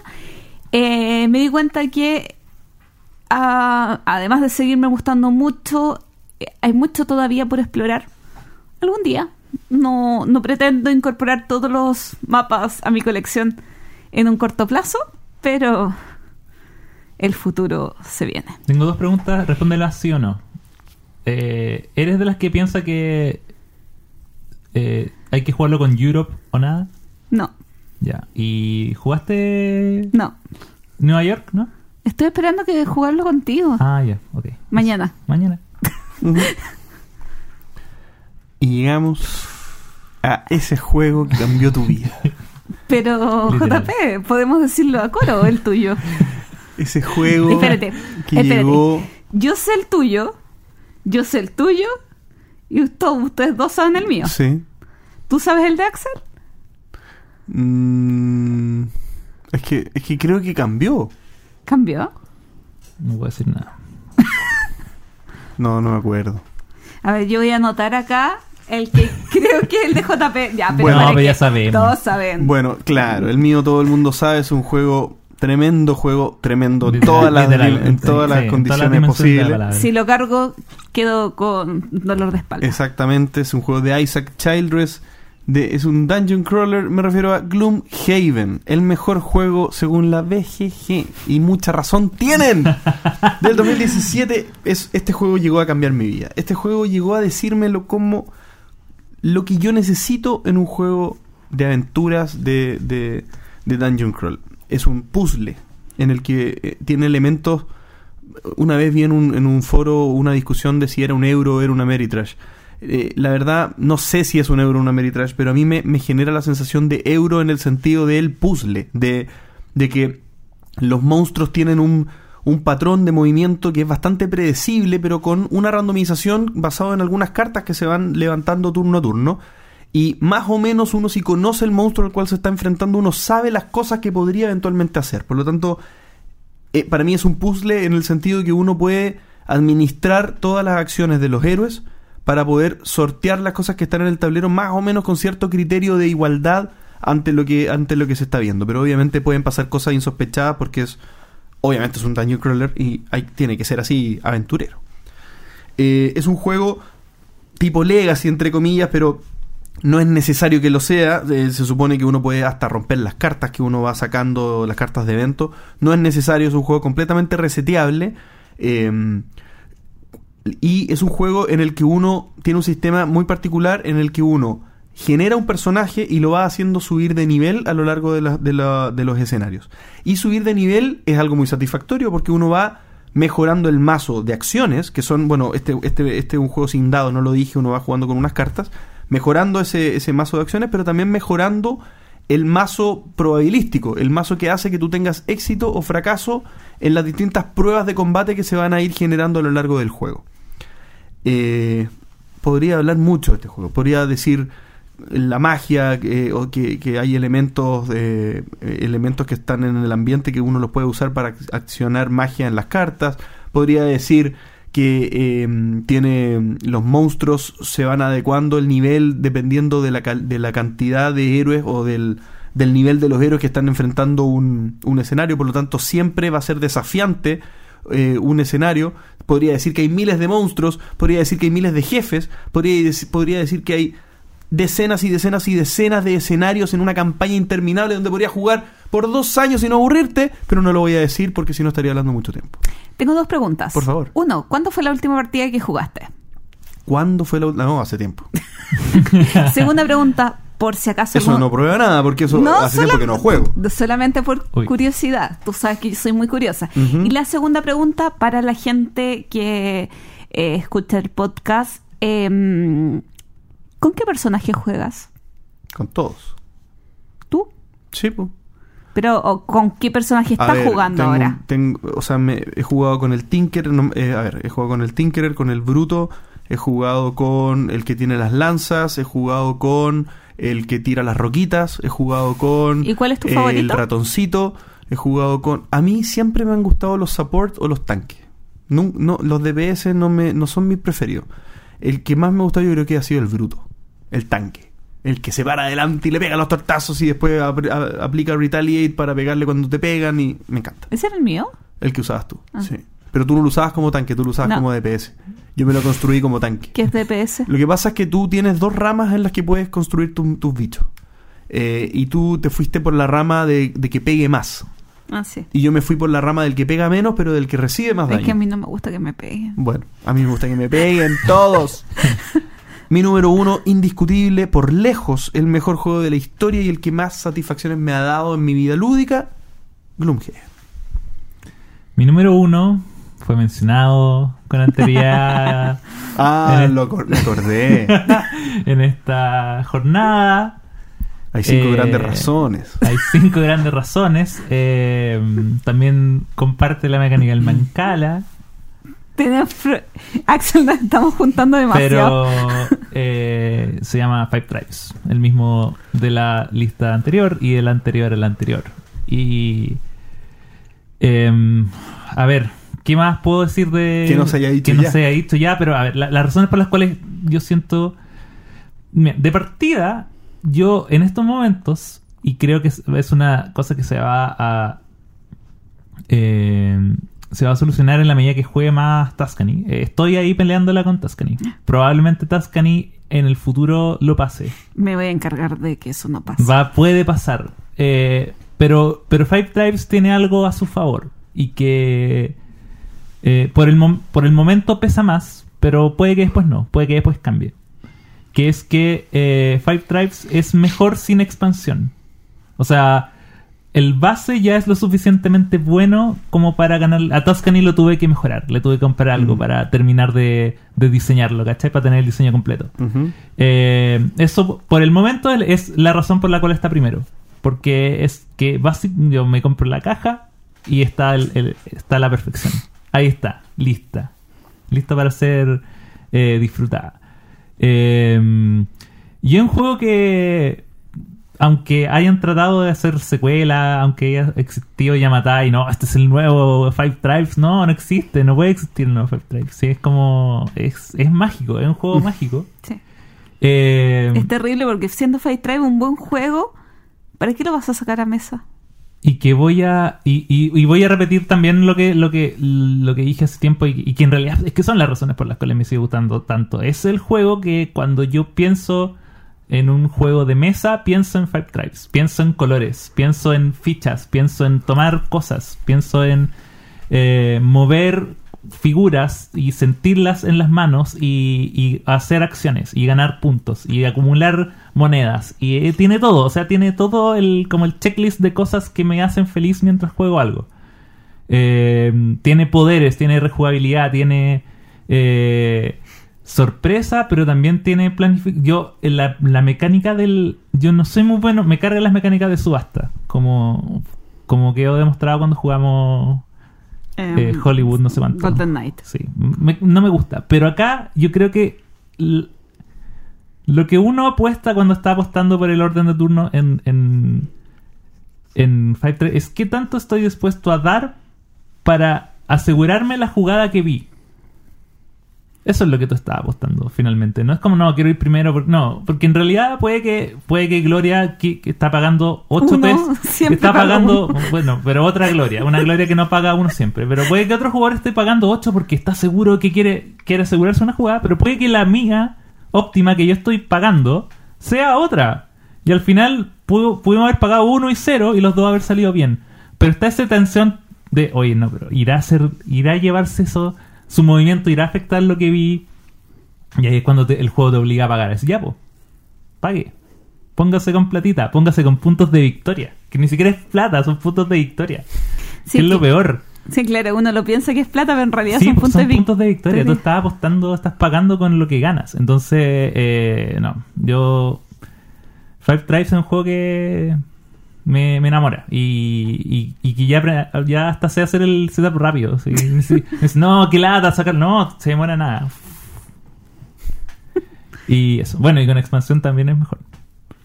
Pero, pero. ah, O sea, yo siento que es mejor, pero no me- puedo jugarlo sin expansión y, y lo paso igual de bien. No, no, no me afecta tanto como en Tuscany. Que es un juego que ya no puedo volver atrás. Chan, chan. Número uno, Five Tribes. Maravilloso número uno. Y bueno, yo mi número uno sí tiene subasta. Y porque vuelvo a repetir, hoy no, que no está acá. Aquí está. Que es mi Power Grid querido, mi alta tensión. No, no, no, no sé qué va. Es que, ¿sabes qué? Últimamente no encuentro juegos que adore con el alma con- que me hagan realmente cambiar este top. Y para mí, alta tensión, por más que no me den tantas ganas de jugarlo, cada vez que lo juego, sufro esa alta tensión. Porque el- no sé si tú estuviste en la última partida que jugamos Axel. No. Perdí por uno o dos electros. Entonces, eh, que hasta, eh, además de que sea un juego apretado, que sea un juego en que tienes que calcular súper bien cuánto vas a invertir, por ejemplo, para comprar plantas en las subastas, cuántos recursos vas a almacenar, porque también puedes hacer subir mucho el valor de, los recursos que están en juego, eh, las plantas, el posicionamiento en el tablero, eh, el ritmo del juego, porque hay momentos en que tienes que acelerar eh, a full para, o sea, determinar cuándo es el punto para ir, para avanzar y construir muchas casas para tratar de ganar. Es un juego que adoro con el alma. Y cada vez que lo juego, aunque sea una vez cada cinco meses, me provoca esa misma extraordinaria sensación de estar súper eh, tensa hasta el último minuto. A mí, a mí me ha pasado cada vez que lo, lo- Tampoco lo jugado muchas veces, pero siento que me fría un poco la cabeza. Pero eh, las pocas veces que lo he jugado, los finales siempre han sido como uno o dos electros. Y eso me gusta. Como...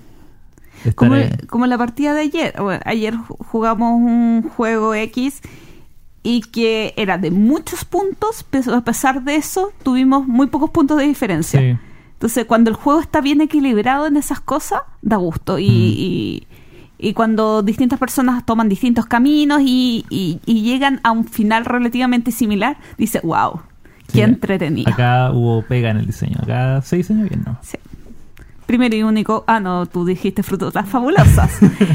de Segundo, Friedman Friedman. Fries, el señor del pelo verde con su maravilloso y fabuloso y fantástico, maravilloso y querido alta atención. Oye, yo quería comentar ahora que ya terminó la lista que no, no lo dije cuando tú lo dijiste, pero yo dije fuera Viticulture. Ah. Viticulture que me quedó fuera. Juegos que quedaron fuera. Juegos que quedaron Vamos- fuera fueron Viticulture y de, y de la lista del año pasado, eh, Forbidden Stars, que fue mi quinto. Eh, me, me duele mucho que no se haya reimplementado con una licencia que Fantasy Flight sí tenga, por lo tanto me mató que no tuviera expansiones, me mató, me- me- no me dan ganas de jugarlo, es un tremendo juego, pero no es material de top 10 ahora por lo que pasó. Eh, Time's Up lo dejé fuera porque porque es porque es party. Al- y algún día vamos a hacer un ranking de party. Al- algún día vamos a hacer un ranking de party. Age of Empire 3, tremendo juego que nunca volví a jugar, nunca, encu- nunca encuentro las condiciones para sacarlo a la mesa. Entonces, tener en el, top, en el top 10 un juego que es imposible sacar a mesa es medio contraproducente. Blood Rage, si bien es un tremendo juego, no, no me, gi- ese romanticismo del principio se me, se me fue. Digamos que también estaba en mi, era mi top 9. Five Tribes, el que era mi top 8, también eh, se fue. Yo creo que porque no sale a mesa y no. Es el típico juego que yo cuando lo juego lo disfruto mucho, pero me, me cuesta generar ganas para jugar Five Tribes antes de que salga a mesa. No, es que no, so- o- no sé, sorry por hablar por ti, Axel, pero yo lo veo y me dan ganas de jugarlo. A mí no me pasa.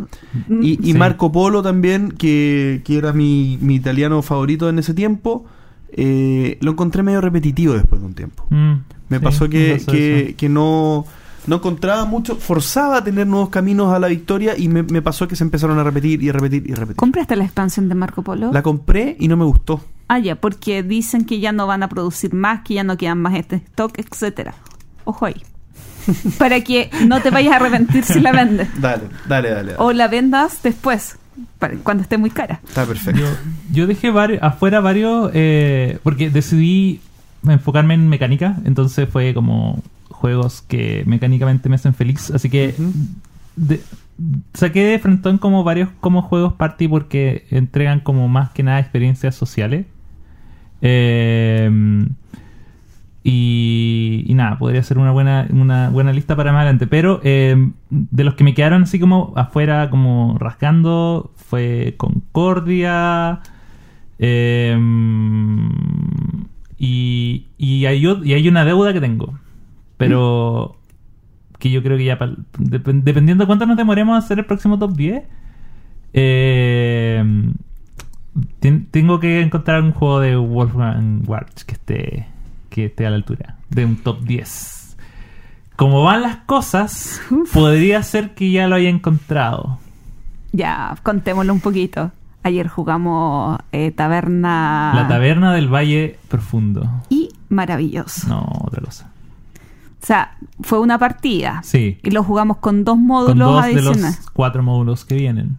Y la verdad es que es muy entretenido el juego. O sea, un deck builder con eh, distintas áreas que tienes que ir haciendo upgrade y choro, me, Sí, me gustó. Sí, sí.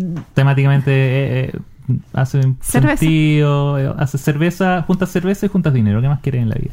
Sí. Y la diferencia entre, o sea, lo que menos hagas entre cerveza y bueno, es que ese era un módulo, Sí. pero no, muy, muy, muy, muy entretenido. Realmente tenemos que jugarlo de nuevo pronto. Sí. Y, y no, creo que nada más. A ver, de los juegos que. No, fue, fue igual una lista bien, bien fácil de hacer, creo yo. En, en el sentido que no, a no mí también me pareció. no sentí que tuve que dejar forzosamente algo afuera. Sí. A mí, bueno, yo voy a leer el, el- el que hice en esta, en esta aplicación porque me es Ah. más fácil. eh, que dejé fuera el Nation de dados.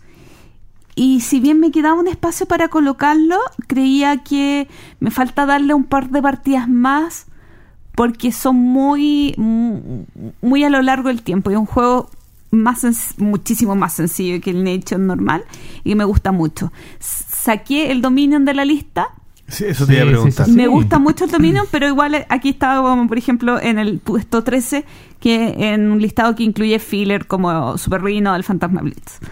Eh, también tengo Pueblo, otro juego de Kramer Gisling, abstracto que me gusta mucho y que quiero seguir jugando. Después con Kisling nuevamente tengo el azul, pero es el azul normal. Tengo el Dragon Castle. Ay, acá ahora estamos dándonos cuenta que me gustan los abstractos. Porque después, eh, Pueblo Azul, Dragon Castle. Después viene el Tikal, otro Kramer Kisling. Santiago, este juego de irrigación. Genial, otro abstracto. Entonces, no. eh, después, después comienza a ser en mi vida el. ¿Qué tengo ganas de jugar? Hoy, un abstracto de 45 minutos. ¡Qué delicia! Sí. Mira, acá encontré los otros que, que dejé fuera. Dejé fuera Bora Bora, porque ya. Era mucho fel. Era, era, mucho sí, fel. era, era mucho felt, sí. me- eh, pero igual me gusta esto.